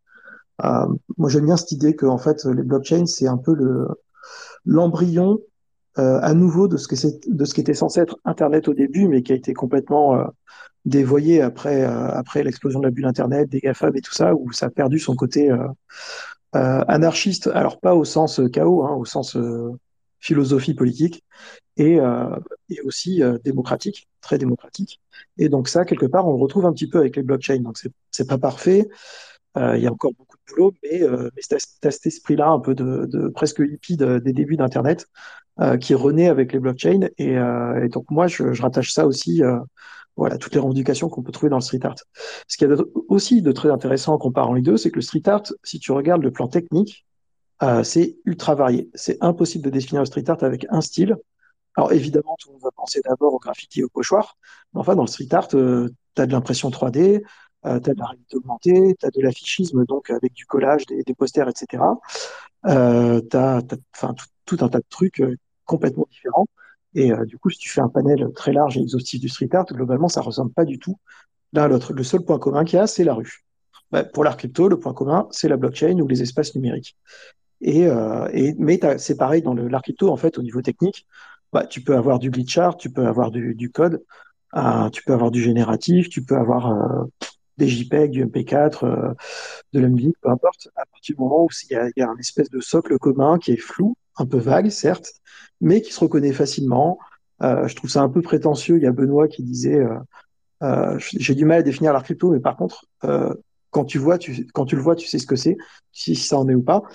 Alors, ça fait un peu un truc, je me la pète, tu vois, mais quelque part, je comprends cette définition-là parce que tu peux définir certaines, de certaines, euh, un certain socle commun qui va pas être systématiquement appliqué à tous les trucs, mais tu vois ce qui rentre dedans. Donc, c'est de l'esthétique, c'est un peu de politique, euh, c'est des références culturelles aussi, qui sont pas que liées à la crypto, mais à la culture Internet en général. Euh, bon, ben, les mêmes, on en a déjà parlé, mais pour moi, ça fait partie de, très souvent de l'art crypto toutes les références au trading, etc., tout ce qui est un peu euh, anti, euh, anti-institution financière, anti-gouvernementale. Euh, D'ailleurs, c'est ce que tu retrouves aussi dans le street art, hein, ce côté, euh, euh, très punk, très anarchiste. Voilà, tu le retrouves aussi dedans. Et tout ça, cette espèce d'ensemble, euh, certes euh, un peu, euh, vague, ça, fait euh, pour moi ce mouvement. Et, et voilà, pour moi, c'est vraiment très comparable au street art. Alors c'est marrant parce que moi, ce que je caractériserais de commun entre le street art et l'art euh, venant d'Internet, on va dire, la- l'art dématérialisé, euh, prenant la, culture Internet comme support, pour, le- placer un peu avant, crypto, enfin avant la blockchain, euh, c'était que c'était deux pratiques dans l'angle mort des marchés. Et donc c'est deux pratiques où des artistes n'avaient pas la possibilité de vivre d'une certaine manière de leur travail puisqu'ils étaient en dehors du marché. Et au moment, euh, c'est marrant parce que j'en discutais avec euh, avec deux artistes. Donc il y a un, des gars qui s'appelle Naïb Eloufa, c'est un, des artistes euh, qui, fait beaucoup, qui s'est beaucoup impliqué dans la blockchain ces derniers temps, mais qui est un des gars qui a fini le jeu de l'art contemporain, comme on dit. Il a eu un solo au MoMA, il est collectionné par tous les plus grands trucs, tout ça. Et lui me disait que probablement, et c'est marrant, il faisait la, comparaison avec le street art. Il me disait que probablement ça allait être mangé, le crypto art allait être mangé comme le street art par euh, euh, une forme de alors monde traditionnel, institution. Enfin, j'ai- j'ai- j'aime pas parler de terminologie justement, je, je trouve ça un peu approximatif quand je dis ça, mais c'est pour qu'on se comprenne. Euh, mais en gros, voilà, le- le- les gens ont commencé à découper les murs, à les mettre dans des galeries et à prendre quelques têtes d'affiches connues euh, qui sont rentrées dans des méga galeries. Et euh, maintenant, c'est comme si c'était un petit peu, tu vois, euh, démodé euh, de faire du street art euh, parce que c'est comme si c'était une histoire classée avec un tampon euh, par l'histoire de l'art en disant non, regardez, ceux qu'il faut regarder dans le street art, c'était eux. Nous, on les a encadrés, on les a mis, on les détient, c'est bon.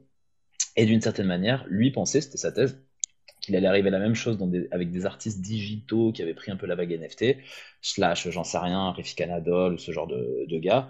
Gens, on se dit, bon, ok, nous on décide que c'est eux, euh, ils ont, euh, ils remplissent le cahier des charges de, je sais pas, par exemple, on a besoin de créer du contenu culturel avec beaucoup de gens, donc eux, ils ont beaucoup de followers, donc euh, s'ils font des expos dans les musées, ça va pouvoir ramener des gens.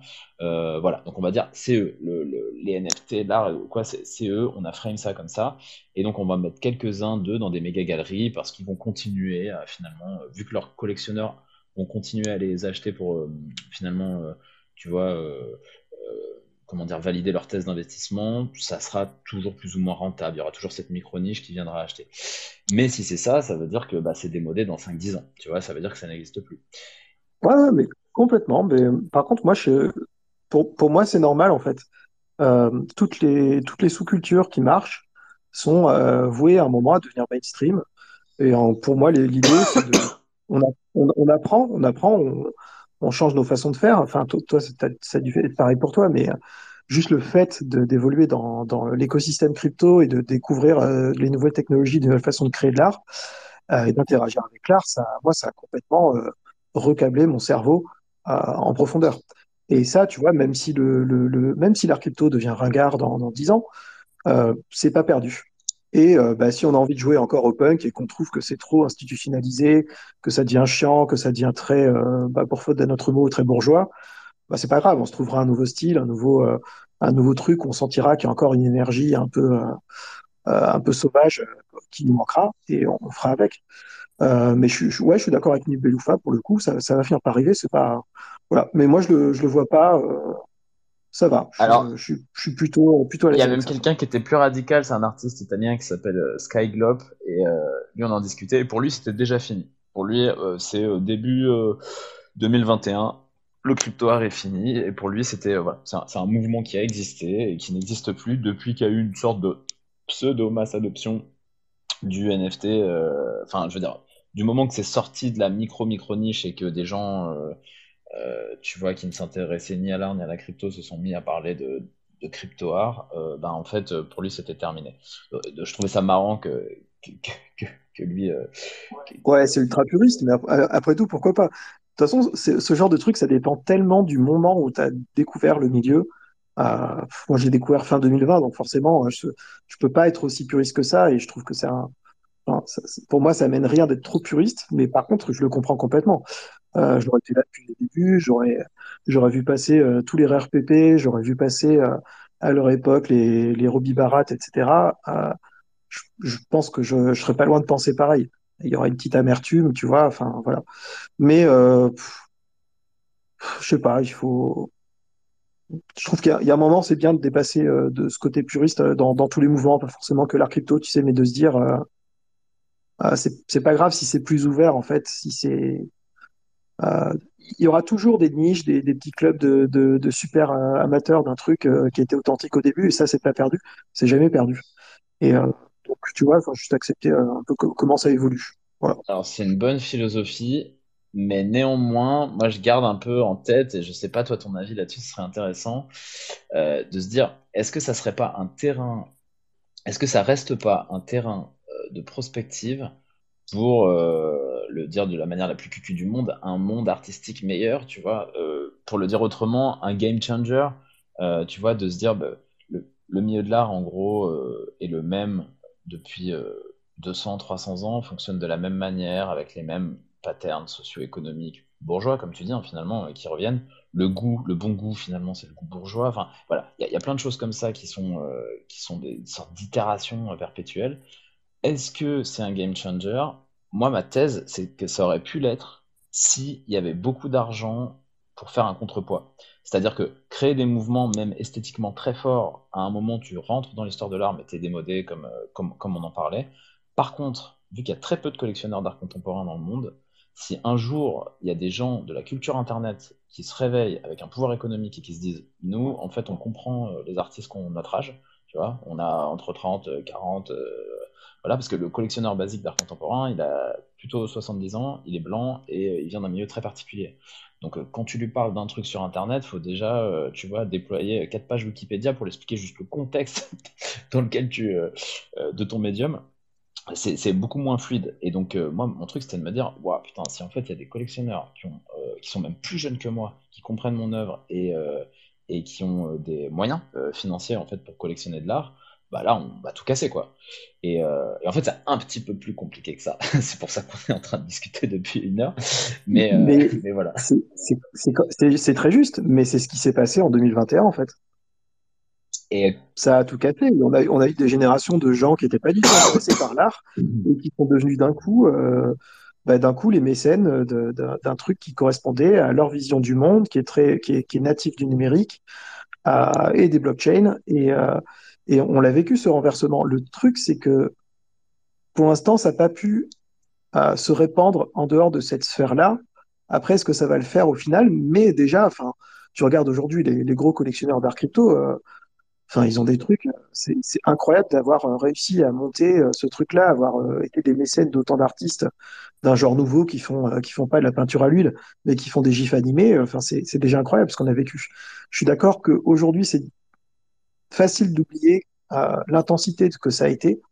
Et euh, moi, je me souviens de tous les débats qu'on a vu à un moment, quand on était là, c'est vraiment, euh, ouais, c'est une renaissance, il se passe des trucs de, enfin, un renversement de paradigme total, et on a perdu euh, cette effervescence parce qu'il y a eu le bear market, parce qu'il y a eu un désintérêt, et peut-être aussi parce que les goûts des collectionneurs, les plus visibles en tout cas dans, dans l'art crypto et dans les NFT, ont changé. Alors ça, par contre, je suis assez d'accord là-dessus. Euh, c'est-à-dire que, contrairement à ce que disait Skyblock, moi je pense pas que c'est en 2021, tu avais encore ce truc-là d'être à la recherche, à l'affût de, tu le, côté, euh, le sanglier qui va aller chercher sa truffe. Qui va aller faire le tour de la forêt, qui va essayer de dénicher un truc original, de voir euh, le prochain artiste qui va monter. Alors, c'est une considération, on aime ou pas, mais, mais, qui avait encore un peu plus cette idée de on défriche, on défriche des trucs esthétiques et on défriche des choses qui seraient pas forcément considérées euh, avec sérieux, des fois, parce que c'est pas du tout sérieux d'ailleurs, euh, dans l'art crypto. Et euh, ça, c'est une thématique qui, me parle beaucoup à moi. C'est la libération du goût, tu vois. Tu parlais de l'entre-soi, du côté bourgeois, du, du bon goût, etc. Et je trouve qu'on est dedans. Et en tout cas, en 2021, moi, je sentais très fort ce truc de ça y est, on a une génération qui assume que des trucs qui peuvent paraître complètement moches et débiles à une génération, ou en tout cas pas une génération, mais un monde qui, a vécu beaucoup hors du numérique et qui voit pas le, qui a pas tout le côté culturel de des fois dans certains trucs de GIF par exemple, plus c'est moche, plus tu vas choisir du comic sans dégueulasse, tu vois, et plus plus ça va être pertinent dans sa forme. Et ça, de voir des gens dépenser des fortunes dans des trucs comme ça, moi je me suis dit ça y est, les natifs d'Internet et du numérique, ouais ouais, ils sont en position d'être les nouveaux collectionneurs et euh, de définir un, nouvel espace euh, artistique et, de, un nouveau marché de l'art. Et donc aussi une nouvelle culture qui est rattachée à ce marché. Euh, maintenant, je suis d'accord que ça a un peu évolué avec le bear market, il y a une concentration vers plus ou moins des valeurs sûres, peu importe ce que ça veut dire, et, un lissage du goût. Je trouve qu'il y a plus de collections, en tout cas de, moyens considérables qui sont mis dans des gens qui font de la photo qui est belle, mais qui est un peu, qui pour moi m'amène rien, ou de la peinture numérique des fois qui, est très belle aussi, mais tu vois, ça reste euh, une version de l'art qui est plus classique et qui, ressemble beaucoup au marché de l'art contemporain en fait euh, classique. Et j'ai l'impression qu'on s'est un peu, euh, qui a, à part dans l'art génératif où là il y a eu quelque chose d'un peu différent, à part cette bulle-là, qui a eu euh, un peu un éloignement de de ce qui était plus propre euh, au numérique. Euh, je pense par exemple, tu as dû t'en souvenir, euh, tu as dû voir ce moment-là en 2021 ou encore, il y a des gens qui critiquaient à l'époque, qui trouvaient que c'était un peu débile, que genre une œuvre à partir du moment où elle était animée, même si c'était une animation ridicule et très anecdotique, euh, elle avait plus de valeur. Et moi aujourd'hui, à l'époque, je trouvais ça un peu débile parce que j'étais là, c'est pas c'est pas parce qu'un truc bouge, tu vois, que, comme si c'était c'était mieux. Mais aujourd'hui, en fait, avec ce recul, je me dis ouais, en fait, c'était normal à l'époque ce fonctionnement. Si tu si tu te mets dans l'état d'esprit de quelqu'un qui est là, je suis là pour être un mécène et vraiment élever la culture numérique, c'est normal qu'une animation par rapport à une image fixe ait plus de valeur parce que c'est plus propre au numérique. C'est quelque chose, euh, une image fixe, tu peux l'imprimer, tu peux la mettre sur, un, sur une toile, tu peux, tu peux la montrer dans une galerie classique sans écran. Euh, dans le cadre de, de, créer une nouvelle culture de l'art, un nouveau marché de l'art, etc., c'est anecdotique une image fixe. Encore, encore ça dépend du, du mode de production, mais enfin, voilà. Et, euh, et on s'est éloigné de ça, de, de se dire euh, l'animation c'est cool, euh, la 3D c'est cool, tu vois, de, de chercher plus l'innovation dans l'art. Euh, tu vois, on parle tout le temps de, de l'art crypto et des NFT à l'intersection de, de, de l'art et de l'innovation. Ça, c'est euh, la, la, grande phrase qui revient tout le temps. Mais le fait est qu'aujourd'hui, c'est que les trois quarts des gens collectionnent des images fixes. C'est quand même pas de la grosse innovation. Euh, voilà. Après, euh, considérer l'innovation juste parce que c'est l'innovation, tu vois, c'est aussi une, impasse au bout d'un moment. Mais euh, voilà, je, je, me plains juste un petit peu de, de, des goûts qui, sont, qui se sont un peu lissés et qui sont devenus un peu classiques et euh, bah, plus comme ce que je considère comme chiant et qui disent euh, bon, on revient un petit peu sur ce qu'on connaît déjà dans l'art contemporain. Ouais, ouais, bah ça, tu fais bien de mettre le doigt sur les collectionneurs parce que c'est eux qui font la pluie et le beau temps depuis très longtemps, avec euh, comme pour modèle finalement euh, le modèle économique de l'art, c'est euh, un Ponzi d'un côté, le mécénat de l'autre. Et je dis pas ça d'une manière péjorative, hein, c'est juste comme ça que ça fonctionne et c'est très bien. La question du NFT a amené un peu le côté de l'investissement de manière un peu triviale, tu vois, euh, parce que vu que c'est un peu plus ouvert au niveau des, des datas, bah, en fait, euh, voilà, et je trouve ça à la fois bien parce que ça a amené des nouveaux collectionneurs, à la fois un peu malsain puisque ça a pris un peu le pas. Euh, et sur les goûts des collectionneurs, en effet, ouais, c'est. Par contre, un truc très intéressant, c'est que hum, j'aimerais rebondir sur deux trucs que tu as dit. Euh, C'était le fait que les artistes deviennent curateurs, mais les artistes deviennent aussi collectionneurs. Euh, et bah, genre, moi, je suis depuis très longtemps avec des amis peintres autour de moi, machin, tu vois, j'ai jamais été dans ce truc d'échange d'œuvres ou de machin. Enfin, ça m'a jamais traversé l'esprit. Alors que j'ai des murs chez moi, tu vois, et mes potes, ils sont. enfin, tu vois, j'ai des potes, c'est des brutasses. Et euh, alors que les premières œuvres que j'ai collectionnées, c'est des NFT, en fait. Et, euh, et, et, en fait, euh, voilà, ça, je trouve que c'est assez. Au même titre que les discussions avec les artistes sont souvent les discussions qui vont les plus loin d'un point de vue esthétique, bah, les collections des artistes, je les trouve en général intéressantes, puisque finalement, tu te mets à, à, ressembler aux gens avec qui tu traînes dans la vie, et esthétiquement un petit peu aussi, tu vois, d'une certaine manière. Et donc, les collections, elles sont un peu comme ça. Et euh, ça m'ouvre à un truc où tu t'as dit au tout début à, propos de ton œuvre What is Art, euh, t'as dit je pense qu'elle va bien vieillir. Et moi je pense que c'est un indicateur parce que tu parlais d'innovation. En fait, euh, c'est vrai qu'il y a toujours des nouveaux narratifs. Euh, ah, vas-y, il y a une nouvelle technologie, on va l'utiliser pour faire un truc, ça fait un petit trick, et du coup, ça crée un nouveau petit pic d'excitation pour euh, faire style qu'il y a un truc nouveau qui se passe. Mais en même temps, la question, c'est de se dire dans 10 ans, dans 20 ans, dans 30 ans, dans 100 ans, qu'est-ce qu'elle sera cette œuvre, qu'est-ce qu'elle racontera du monde dans lequel elle, est née et dans le monde dans lequel euh, les gens la voient. Parce qu'en fait, les masterpieces, c'est des trucs qui te racontent un truc de leur temps, donc des des œuvres de l'ère du temps, comme on dit, même si c'est ça pour le coup c'est péjoratif, mais c'est aussi des trucs qui, qui le transcendent. C'est-à-dire que qu'on soit dit quelque chose du futur d'une manière euh, prophétique ou soit qui sont euh, intemporels. Et, euh, et, donc de trop en effet être basé sur un truc technologique, bah, le risque c'est que j'imagine qu'il y a des artistes qui ont dû faire des bêtes d'œuvre, des bêtes d'œuvre avec des minitel, tu vois. mais aujourd'hui, tout le monde s'en bat les couilles. Ah mais c'est sûr. Et, tu vois. et donc, euh, la question, c'est si la blockchain disparaît, tu vois, s'il y a un truc, j'en sais rien, une nouvelle technologie qui arrive, quelles sont les œuvres qui vont rester, tu vois.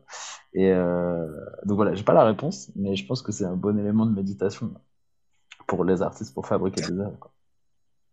Ouais, c'est une, une, bonne question. Euh, moi, j'étais. Il y, a, y, a, deux choses. alors, déjà, au tout début, quand tu parlais des artistes qui collectionnent les artistes, quand, la dernière fois que j'ai fait une conférence donc pour un public euh, de l'art contemporain et du street art. Euh, je leur ai, en gros, je leur ai raconté ma carrière, comment est-ce que je suis passé euh, des techniques d'art traditionnelles, physiques, puis de street art à, au NFT et pourquoi j'y suis resté en gros. Et je leur ai expliqué un peu ce qui se passait quand tu collectionnes un NFT par rapport à collectionner une peinture, etc. Et, et je leur ai dit aussi, il y a un truc qui pour moi, je pense que c'est le, sans trop m'avancer, c'est la première fois dans l'histoire de l'humanité qu'il y a autant d'artistes qui collectionnent des artistes. Ça, euh, je n'ai pas les statistiques, j'ai pas les chiffres, donc c'est sorti de mon cul globalement. Mais euh, je pense quand même qu'il y, a, de grandes chances que ce soit vrai. Euh, et c'est quand même ça, ça c'est un des beaux trucs qu'on nous a pas encore enlevé en gros dans l'espace. Alors c'est un peu chiant parce qu'on a un ruissellement. je considère que le ruissellement au niveau économique, ça n'existe pas.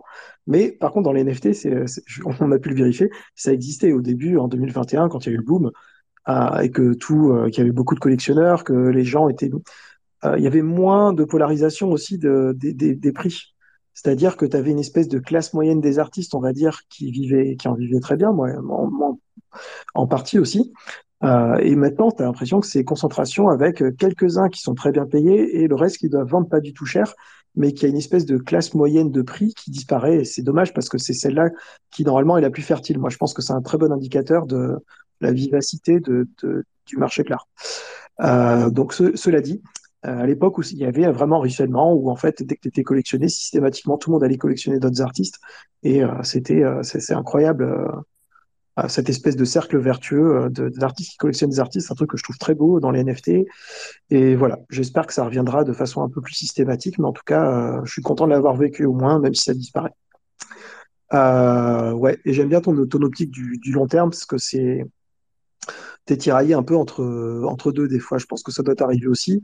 Des fois, tu te dis, je, moi, j'ai tendance à me dire, je vais, je vais pas me lancer dans une œuvre d'art si c'est pour faire un truc anecdotique. Mais tu as deux choses. Tu as le côté fun et des fois, tu as aussi juste envie de tester des nouveaux trucs. Et dans un univers qui est quand même, euh, voilà, où l'innovation est censée être importante, c'est important des fois de se planter et de faire un truc qui va peut-être disparaître dans un an, mais au moins d'essayer. Euh, maintenant, je suis un peu plus, euh, je choisis un peu mieux ça.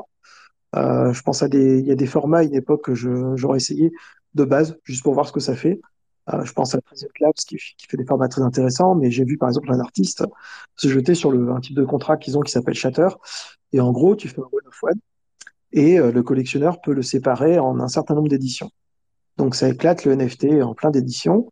Et si jamais euh, il le revend, si jamais un autre collectionneur qui arrive derrière et qui rachète toutes les éditions, il a la possibilité de les refusionner et de re-en faire un one-of-one. Donc, sur la mécanique, c'est très marrant. Et euh, là, le cas d'utilisation, par exemple, euh, qui, qui, était vendu comme classique, c'était tu fais une animation et par exemple, tu peux mettre que y a des que les, les éditions qui, qui, naissent du one-of-one qui est animé sont les frames, les différentes images qui composent l'animation au début, tu te dis c'est marrant, et en fait, tu regardes un exemple avec quelqu'un qui a fait une très belle animation, euh, mais les frames sont euh, absolument anecdotiques, pas très intéressantes. Ce qui est intéressant, c'est l'animation. C'est pas euh, une image fixe qui est tirée de l'animation. Ça pourrait hein, faire des belles images si ton animation est foutue d'une certaine façon. Là, c'était pas le cas. Et, et du coup, c'est là que je me suis dit, ah ben tiens, typiquement, là, tu vois, j'aurais réfléchi avant, je me serais dit exactement ça. Ça ne marche pas pour ça parce que du coup, ça veut dire que soit tu as des frames qui existent, euh, mais personne n'a accès à l'animation, donc ton vrai travail euh, d'origine, l'animation n'est plus là, n'est plus disponible. Euh, soit tu as l'animation, mais qui est toujours menacée par spéculation de redevenir des, des, éditions. Donc en fait, pour une belle animation, euh, cette innovation-là n'apporte absolument rien. Elle a tout intérêt à être mintée comme une one of one, une animation classique, parce que c'est comme ça que l'œuvre sera le, le, plus à même d'être appréciée. Donc euh, voilà, un exemple typique de euh, ah, c'est bien de défricher et il faut, il faut des fois se planter, il faut, euh, faut essayer des trucs, mais c'est vrai que des fois, en réfléchissant un petit peu, tu te dis bon, c'est peut-être, on n'est peut-être pas obligé de tout essayer non plus, quoi. Ouais, c'est vrai, au niveau de, des recherches sur le, médium et tout. Euh, moi, j'ai presque plus de voix parce que je suis malade. Et euh, je sais pas si Anthony, euh, je, on t'a pas beaucoup laissé parler. Je sais pas si tu as envie d'intervenir. euh. Ah mais moi, moi je, suis au paradis là parce que euh, euh, j'ai pas eu besoin de trop taffer en fait. Je vous ai juste écouté, c'était passionnant. J'ai adoré ça. Euh, non, c'était vraiment passionnant. C'était euh, c'est une super conversation. euh. en plus, moi j'avais euh, j'avais préparé deux trois questions et tout. Enfin bon, plus que deux trois, mais euh, vous avez vraiment tout abordé. Donc euh, en, vrai. euh, En vrai, donc, donc déjà ça, euh, c'était- c'est c'est parfait. Et en plus de ça, euh, j'ai euh, au fur et à mesure que vous parliez, parce que c'était très riche, j'ai beaucoup réfléchi, en fait. J'ai pas arrêté de réfléchir tout le long et je suis parti. euh, c'était quasiment comme un trip euh, de drogue, en fait. J'étais, euh, j'allais d'idée en idée. euh, je suis allé trop loin. euh, je, je suis parti dans des trucs. euh, euh, le, vrai, le bien euh, et, le juste. euh, non, c'est pas, pas ça. C'est les, trois piliers. C'est comment dire, le vrai, le bien et le beau, pardon. Et bon, bref, j'ai réfléchi au concept de manifeste, le concept de l'exposition, etc. Essayé de trouver, parce que des fois, il y a je, rentrais en conflit avec, euh, euh, je sais pas, avec, c'est ça, je me disais, genre ce, ce manifeste que, que tu as créé, genre, euh, il, bon, il fait du sens carrément, il, je trouve qu'il qu'il est, euh, qu'il est bien et tout, enfin, c'est, t'as, t'as totalement raison. Mais quelque part, je me disais, c'est peut-être pas un manifeste, c'est peut-être plus, euh, euh, je sais- c'est peut-être autre chose. Et j'essayais de comprendre pourquoi, euh, intuitivement, je, je, j'avais l'impression que c'était pas vraiment un manifeste, mais peut-être autre chose. Et j'essayais de comprendre qu'est-ce que Ouais, pouvait bah, être cette autre, autre chose, tu peux, tu tu peux vois. le voir comme un guide, euh, ouais, une check, comme on, comme on m'a dit, une checklist pour, euh, pour, pour vérifier euh, si au niveau éthique, au niveau euh, qualité, etc., tu es, dans les clous de quelque chose qui, qui, qui vaut la peine, Il y quoi. a, il, Ah, voilà. il y a les, des- Moi, je suis pas attaché, au- je suis pas attaché au mot manifeste, hein, je l'ai choisi parce qu'il il correspondait quand même, mais euh, tu peux appeler ça un guide ou une lettre ouverte même. C'est marrant que tu appelles ça guide parce qu'il y a un truc qui est sorti, a- c'était pendant le Covid, je crois, euh, et c'était les musées entre eux, enfin, et des institutions françaises, et il y a un truc, ça s'appelait le guide des bonnes pratiques. Et donc, c'était des grilles de prix, notamment pour les artistes vidéastes, quand tu montrais leurs vidéos, de dire, euh, voilà, combien tu prends euh, en droit d'auteur sur une, euh, l'exploitation d'une vidéo pendant une semaine. Et, c'était une sorte de guide avec des tranches de prix pour être dedans. Et en gros, les centres d'art qui respectaient pas ça étaient blacklistés de cette liste. Et donc, du coup, tu pouvais voir quand tu étais artiste. Enfin, voilà. Et donc, c'était une sorte de. Ça s'appelait le guide, justement. Le guide des bonnes pratiques. voilà. C'est intéressant. Mais alors, du coup, question anecdotique, mais euh, comment est-ce que fait quelqu'un qui travaille dans le numérique, qui ferait exclu- exclusivement de la vidéo d'art, euh, vu que cette personne, si cette personne n'est pas dans la NFT, elle peut pas vendre de l'art immatériel. Euh, du coup, comment ça marche au niveau économique, la vie d'un artiste numérique qui est pas dans la NFT? Est-ce que c'est juste de, la paye à la représentation, en fait, en galerie? Parce qu'il n'y a, a pas vraiment de, comment dire, de collectionneur qui peut bah, collectionner les œuvres. Alors, si, en fait, il y a des collègues. Enfin, moi, je, viens vraiment de la, de l'art vidéo. Euh, je fais pas mal d'installations et tout, et de, trucs sur Internet, mais mon, ma principe, mon principal médium à la base, c'est réalisateur. Et je fais. euh, et donc, du coup, tu as deux types d'économies dans l'art. Tu as les économies euh, d'objets et les économies de projets. Et donc, une économie d'objets, j'en sais rien, c'est un peintre, par exemple, qui va peindre sa peinture, ou plusieurs, et puis après, il va faire une expo et, et les vendre, espérer les vendre, et donc c'est une économie d'objets. Et tu as les économies de projets, qui se rapprochent plus finalement d'un réalisateur dans le cinéma. C'est, il a un projet, il le met en place, il le budgète, et il essaie de trouver les financements pour le, le mener à bien. Et en général, bah, les réalisateurs dans le cinéma, par exemple, ils se payent sur un pourcentage des euh, subventions qu'ils arrivent à avoir pour leur film. Par exemple, si ton film il coûte 100, bah, mettons tu vas te payer, euh, je sais pas, 10%, donc 10, tu vois, voilà. Et euh, donc en général, ça fonctionne euh, comme ça. Maintenant, ça c'est pernicieux parce que, bah, en fait, tu peux pas faire un film tous les ans. Euh, un film en général, ça met euh, 3-4 ans à faire, même un court métrage, hein. Ou même une vidéo, tu vois, comme moi je fais, des sortes de films de SF, des trucs comme ça. Donc en fait, il y a d'autres modèles aussi. La vidéo s'achète. Il y a des collectionneurs euh, qui achètent de la vidéo. Donc en général, tu les tires comme des exemplaires photos. C'est là où les NFT pourraient devenir un standard parce que c'est toujours un peu awkward ce moment où euh, tu donnes une clé USB avec un papier avec marqué je vous promets que c'est l'exemplaire 2 de 5 euh, et que mais là pour le coup tu as vraiment besoin d'un tiers de confiance. En général, c'est les galeries, mais tu peux le faire direct en artiste. Moi, j'ai vendu des vidéos comme ça. Je fais mes certificats tu vois, je les imprime et je les mets dans la clé USB aussi. Euh, mais donc du coup, tout ça, c'est pas très harmonieux, tu vois, c'est pas un truc très harmonieux, c'est basé sur de la confiance. Il y a des galeries qui en ont abusé, qui ont vendu euh, beaucoup plus d'exemplaires qu'il était censé en exister. Enfin voilà. donc pour le coup, la blockchain pourrait être un vrai euh, truc de certification de ces assets numériques. Un des problèmes pour moi, toute petite question, c'est juste que en règle générale, une blockchain décentralisée, bah, tu peux pas mettre beaucoup de data dessus. Donc c'est juste le certificat qui serait blockchainisé. Ça serait pas un truc de conservation de l'œuvre. Euh, sauf dans le cas d'art génératif, euh, on-chain, voilà. Mais sinon, euh, voilà. Donc pour moi, c'était un petit problème. Le jour où tu as une blockchain décentralisée et où tu peux stocker tout ton film dessus, là, c'est une tuerie, c'est un game changer de malade. Parce qu'en fait, les collectionneurs de vidéos ont vraiment des problèmes. Parce qu'on on sait que c'est pas pérenne. les disques durs, les clés USB, tout ça. la question de la conservation aujourd'hui des cinéastes même remettent leurs trucs sur pellicule, euh, tu vois, euh, pour se contourner en numérique, pour conserver les films dans le temps. Enfin bon, bref, ça c'est une autre question, je m'égare. Mais du coup, pour répondre à ta question, tu peux vendre des vidéos, mais les collectionneurs de vidéos, c'est méga niche. Il y a, certains collectionneurs d'art contemporain qui collectionnent que de la vidéo. Euh, et c'est surtout les musées et les institutions qui collectionnent. moi, j'ai pas vendu énormément de vidéos dans ma vie, mais celles que j'ai vendues, c'était, il y a eu quelques-unes à des collectionneurs privés, mais c'est assez rare, c'est sur un crush d'une expo, un truc comme ça. Euh, mais sinon, c'est des institutions, des, musées ou des, centres d'art. Euh, euh, eux, ils collectionnent beaucoup de vidéos. et sinon, il y a les droits de représentation, mais en général, ça représente pas beaucoup parce que ça, c'est pareil. En général, tu as un budget pour ton expo et que Enfin, sauf si tu es vidéaste et que tu montres uniquement un film et que les gens sont posés sur des bancs, mais en général, je fabrique des environnements, des trucs comme ça, et donc une bonne partie du budget des expos part dans la scénographie euh, ou dans des pièces annexes. Donc ça, c'est un, une source de revenus, mais qui est, euh, qui est euh, annexe. Quoi. Donc, pour répondre à ta question, c'est surtout économie de projet, et je me paye sur la prod des projets. Ok, bah merci, c'est intéressant. C'est un peu ce que j'imaginais aussi, mais ouais, effectivement, comme tu le dis, par contre, pour le peu de fois où il y a des gens qui sont intéressés pour collectionner la vidéo, là, tu vois vraiment l'utilité des, NFT. Euh, je pense que c'est pas c'est pas s'égarer hein, de parler de conservation de l'art numérique euh, parce que c'est même pour les pour les NFT c'est un, un, vrai problème. Euh, c'est probablement d'ailleurs encore un frein à une adoption de masse, je pense, la solidité de nos stockages décentralisés. Euh, et, ouais, la, question se pose. Je voyais, euh, je, suis, suis pas un gros fan de Solana parce que Solana, euh, c'est ultra centralisé, en partie parce que les nodes pour faire tourner cette blockchain, ça demande des ordinateurs super puissants. Enfin, c'est assez mal foutu là-dessus. Et en plus, c'était, le petit joujou de hype de SBF, Sam, Sam Bankman-Fried, donc le patron de, ouais. de FTX.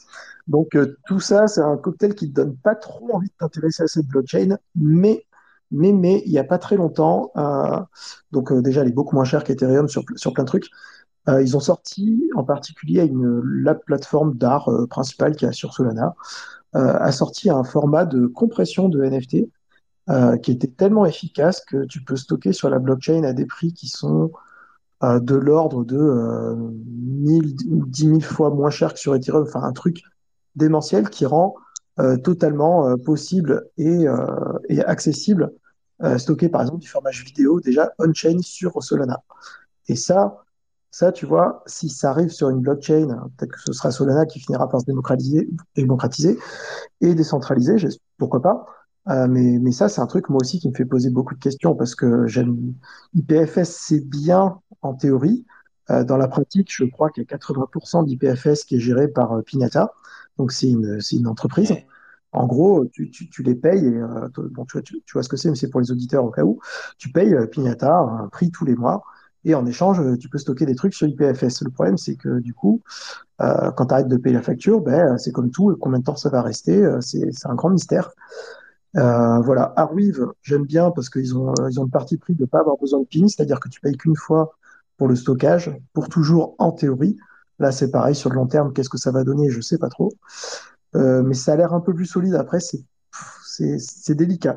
Pour stocker des fichiers euh, uniques, c'est bien. Par contre, si tu veux faire une œuvre interactive, par exemple, et que tu as plusieurs fichiers euh, qui interagissent entre eux euh, via euh, JavaScript ou HTML, ça ne marche pas. En tout cas, c'est pas comme IPFS, je sais pas, je suis pas arrivé. Et, euh, et du coup, c'est un peu compliqué. Donc, pour, pour moi aussi, c'est pareil. Je, je pense qu'on n'est pas. euh, j'adore Ethereum, j'adore Bitcoin, mais euh, il y a un moment, on aura un standard qui ressemblera à des blockchains, qui sera peut-être pas des blockchains, d'ailleurs, qui ressemblera juste sur le côté validation décentralisée et transparente, ouverte des données, mais qui permettra de stocker pour de vrai des gros volumes de- d'informations, quoi. De la vidéo, de la musique, du, du gros format interactif. C'est quoi cette pla- Ça, ça manque. C'est Oui. quoi cette plateforme Pardon. sur euh, Solana? Euh, je me souviens plus, si tu tapes Marketplace, euh, Art, Solana, tu vas trouver, je crois qu'il n'y en a quasiment qu'une.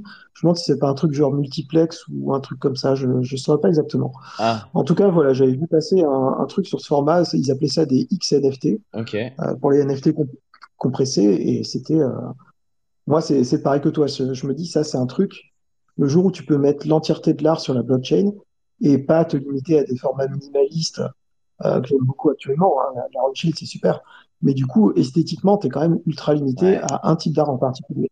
Ça, c'est c'est frustrant. c'est clair. Ça pourrait être, euh, ça pourrait être le, le sujet du- d'une d'une émission qui s'appellerait L'art numérique est- est-il euh, stocké à sa juste valeur? Ouais. Ouais. Mais pour l'instant, malheureusement, enfin, la, la discussion, elle va elle va pas aller super loin parce qu'on n'a pas de, on a quelques alternatives, mais il n'y a pas de, il y a pas grand-chose à faire de plus que ce qui existe actuellement pour l'instant, en tout cas. J'ai l'impression. Euh, mais c'est un sujet super passionnant. C'est un truc qui revient souvent, euh, même si justement on est encore euh, au balbutiement de cette, de cette problématique. En fait, c'est un sujet qui revient super souvent. On a le truc avec, on a fait plein d'émissions sur les ordinals, etc. Donc, sur justement, c'est ça, le stockage des données de toute taille, en fait. Et c'est vrai que le, la question de la vidéo se pose clairement. Et puis euh, même euh, d'autres euh, dans dans d'autres domaines, par exemple. euh, euh, pour les jeux vidéo. Euh, Ultra, euh, ils, ils disent qu'ils- qu'ils- que, que, que ton jeu vidéo c'est un NFT, mais euh, en fait techniquement euh, on ne sait pas trop, euh, ça n'existe pas encore en fait. C'est- Il n'y a pas vraiment de, il y a pas vraiment de, c'est pas décentralisé si tu veux. Le- les jeux sont sur leur serveur, ils sont pas, euh, donc c'est c'est- c'est- c'est compliqué encore. C'est euh, c'est pas, Ouais, euh, ouais, pas résolu c'est quoi. complètement d'accord. Ouais, je, ouais, moi j'attends, j'attends ça avec impatience aussi, mais je, là c'est, c'est, pour ça aussi que c'est intéressant de, euh, de quand même sélectionner ces artistes avec des gens qui sont pas, euh, qui débarquent pas euh, dans les NFT, qui disent minute un truc et qui, qui, qui aucun travail derrière de d'archivage même personnel. Moi, par exemple, je, sais que je pourrais me faire confiance si j'étais mon propre collectionneur, parce que euh, j'ai, tout- je sauvegarde tout sur plusieurs disques durs en même temps, et, etc. Et donc, euh, s'il y a, si les blockchains sont mortes à un moment parce qu'on a trouvé quelque chose de mieux, bah, bah, très bien, tu, tu, re- tu recrées des tokens sur ce nouveau système ou l'équivalent d'un token, tu renvoies ça à tes collectionneurs, et du coup, ils n'ont rien perdu dans l'histoire, ils ont juste un truc qui est plus, euh, qui sera peut-être plus durable. Moi, je, m'inquiète un petit peu, par contre, pour le, l'entièreté de l'archivage de l'art qu'on a aujourd'hui, parce que je sais aussi qu'il y a beaucoup d'artistes qui font mal leur travail d'archivage, et euh, j'ai vu aussi des, euh, moi je pense, ils se cachent derrière un, point de vue de puriste, euh, mais pour moi c'est juste de la paresse qui vont me dire, qui, qui ont dit littéralement, moi je m'en fous, je, une fois que c'est minté, je supprime tous mes fichiers parce que l'art c'est le token et, et que c'est comme ça, tu vois. Mais pff, je, trouve ça un peu, un peu irresponsable, bon, c'est, un autre sujet. Ouais, bah, en tout cas, moi je propose qu'on qu'on qu'on se quitte là-dessus. Je sais pas si Pierre, t'avais, euh, tu voulais euh, euh, continuer euh, le débat, mais euh, je pense qu'on a quand même fait pas mal. Je crois qu'on pourrait continuer très longtemps, mais, euh, mais là, je commence à, à être en PLS avec ma gorge, donc euh, je crois que c'est le signe de la Ouais, fin. bah, Mais euh, ouais, en tout cas, c'était c'était passionnant de fou. ouais, Honnêtement, c'était super un passionnant. grand merci, Jean, euh, pour, euh, pour être venu euh, discuter. Et puis, euh, Merci à vous. À très bientôt euh, merci à toi. Pierre. Et ben, merci à toi, Anthony, comme ça, on a fait la triade. Et puis, euh, et puis voilà. Merci à vous, ouais. Allez, bah, salut les gars. euh, Bonne, bonne semaine. Bonne nuit à tout le monde. Ciao. Ouais, Salut. merci à tous d'être venus pour l'émission de ce soir. Et puis demain, on se fait une émission euh, intelligence artificielle, comme tous les mardis. Donc, euh, si le sujet vous intéresse, eh ben, soyez là demain à 22h.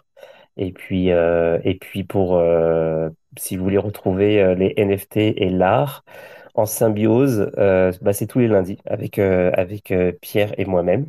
Et voilà, Jean, bah, tu reviens quand tu veux. C'est, c'était, excellent. Puis merci encore Pierre, merci à tout le monde. Et puis, euh, bonne soirée, bonne nuit. Allez, bye bye.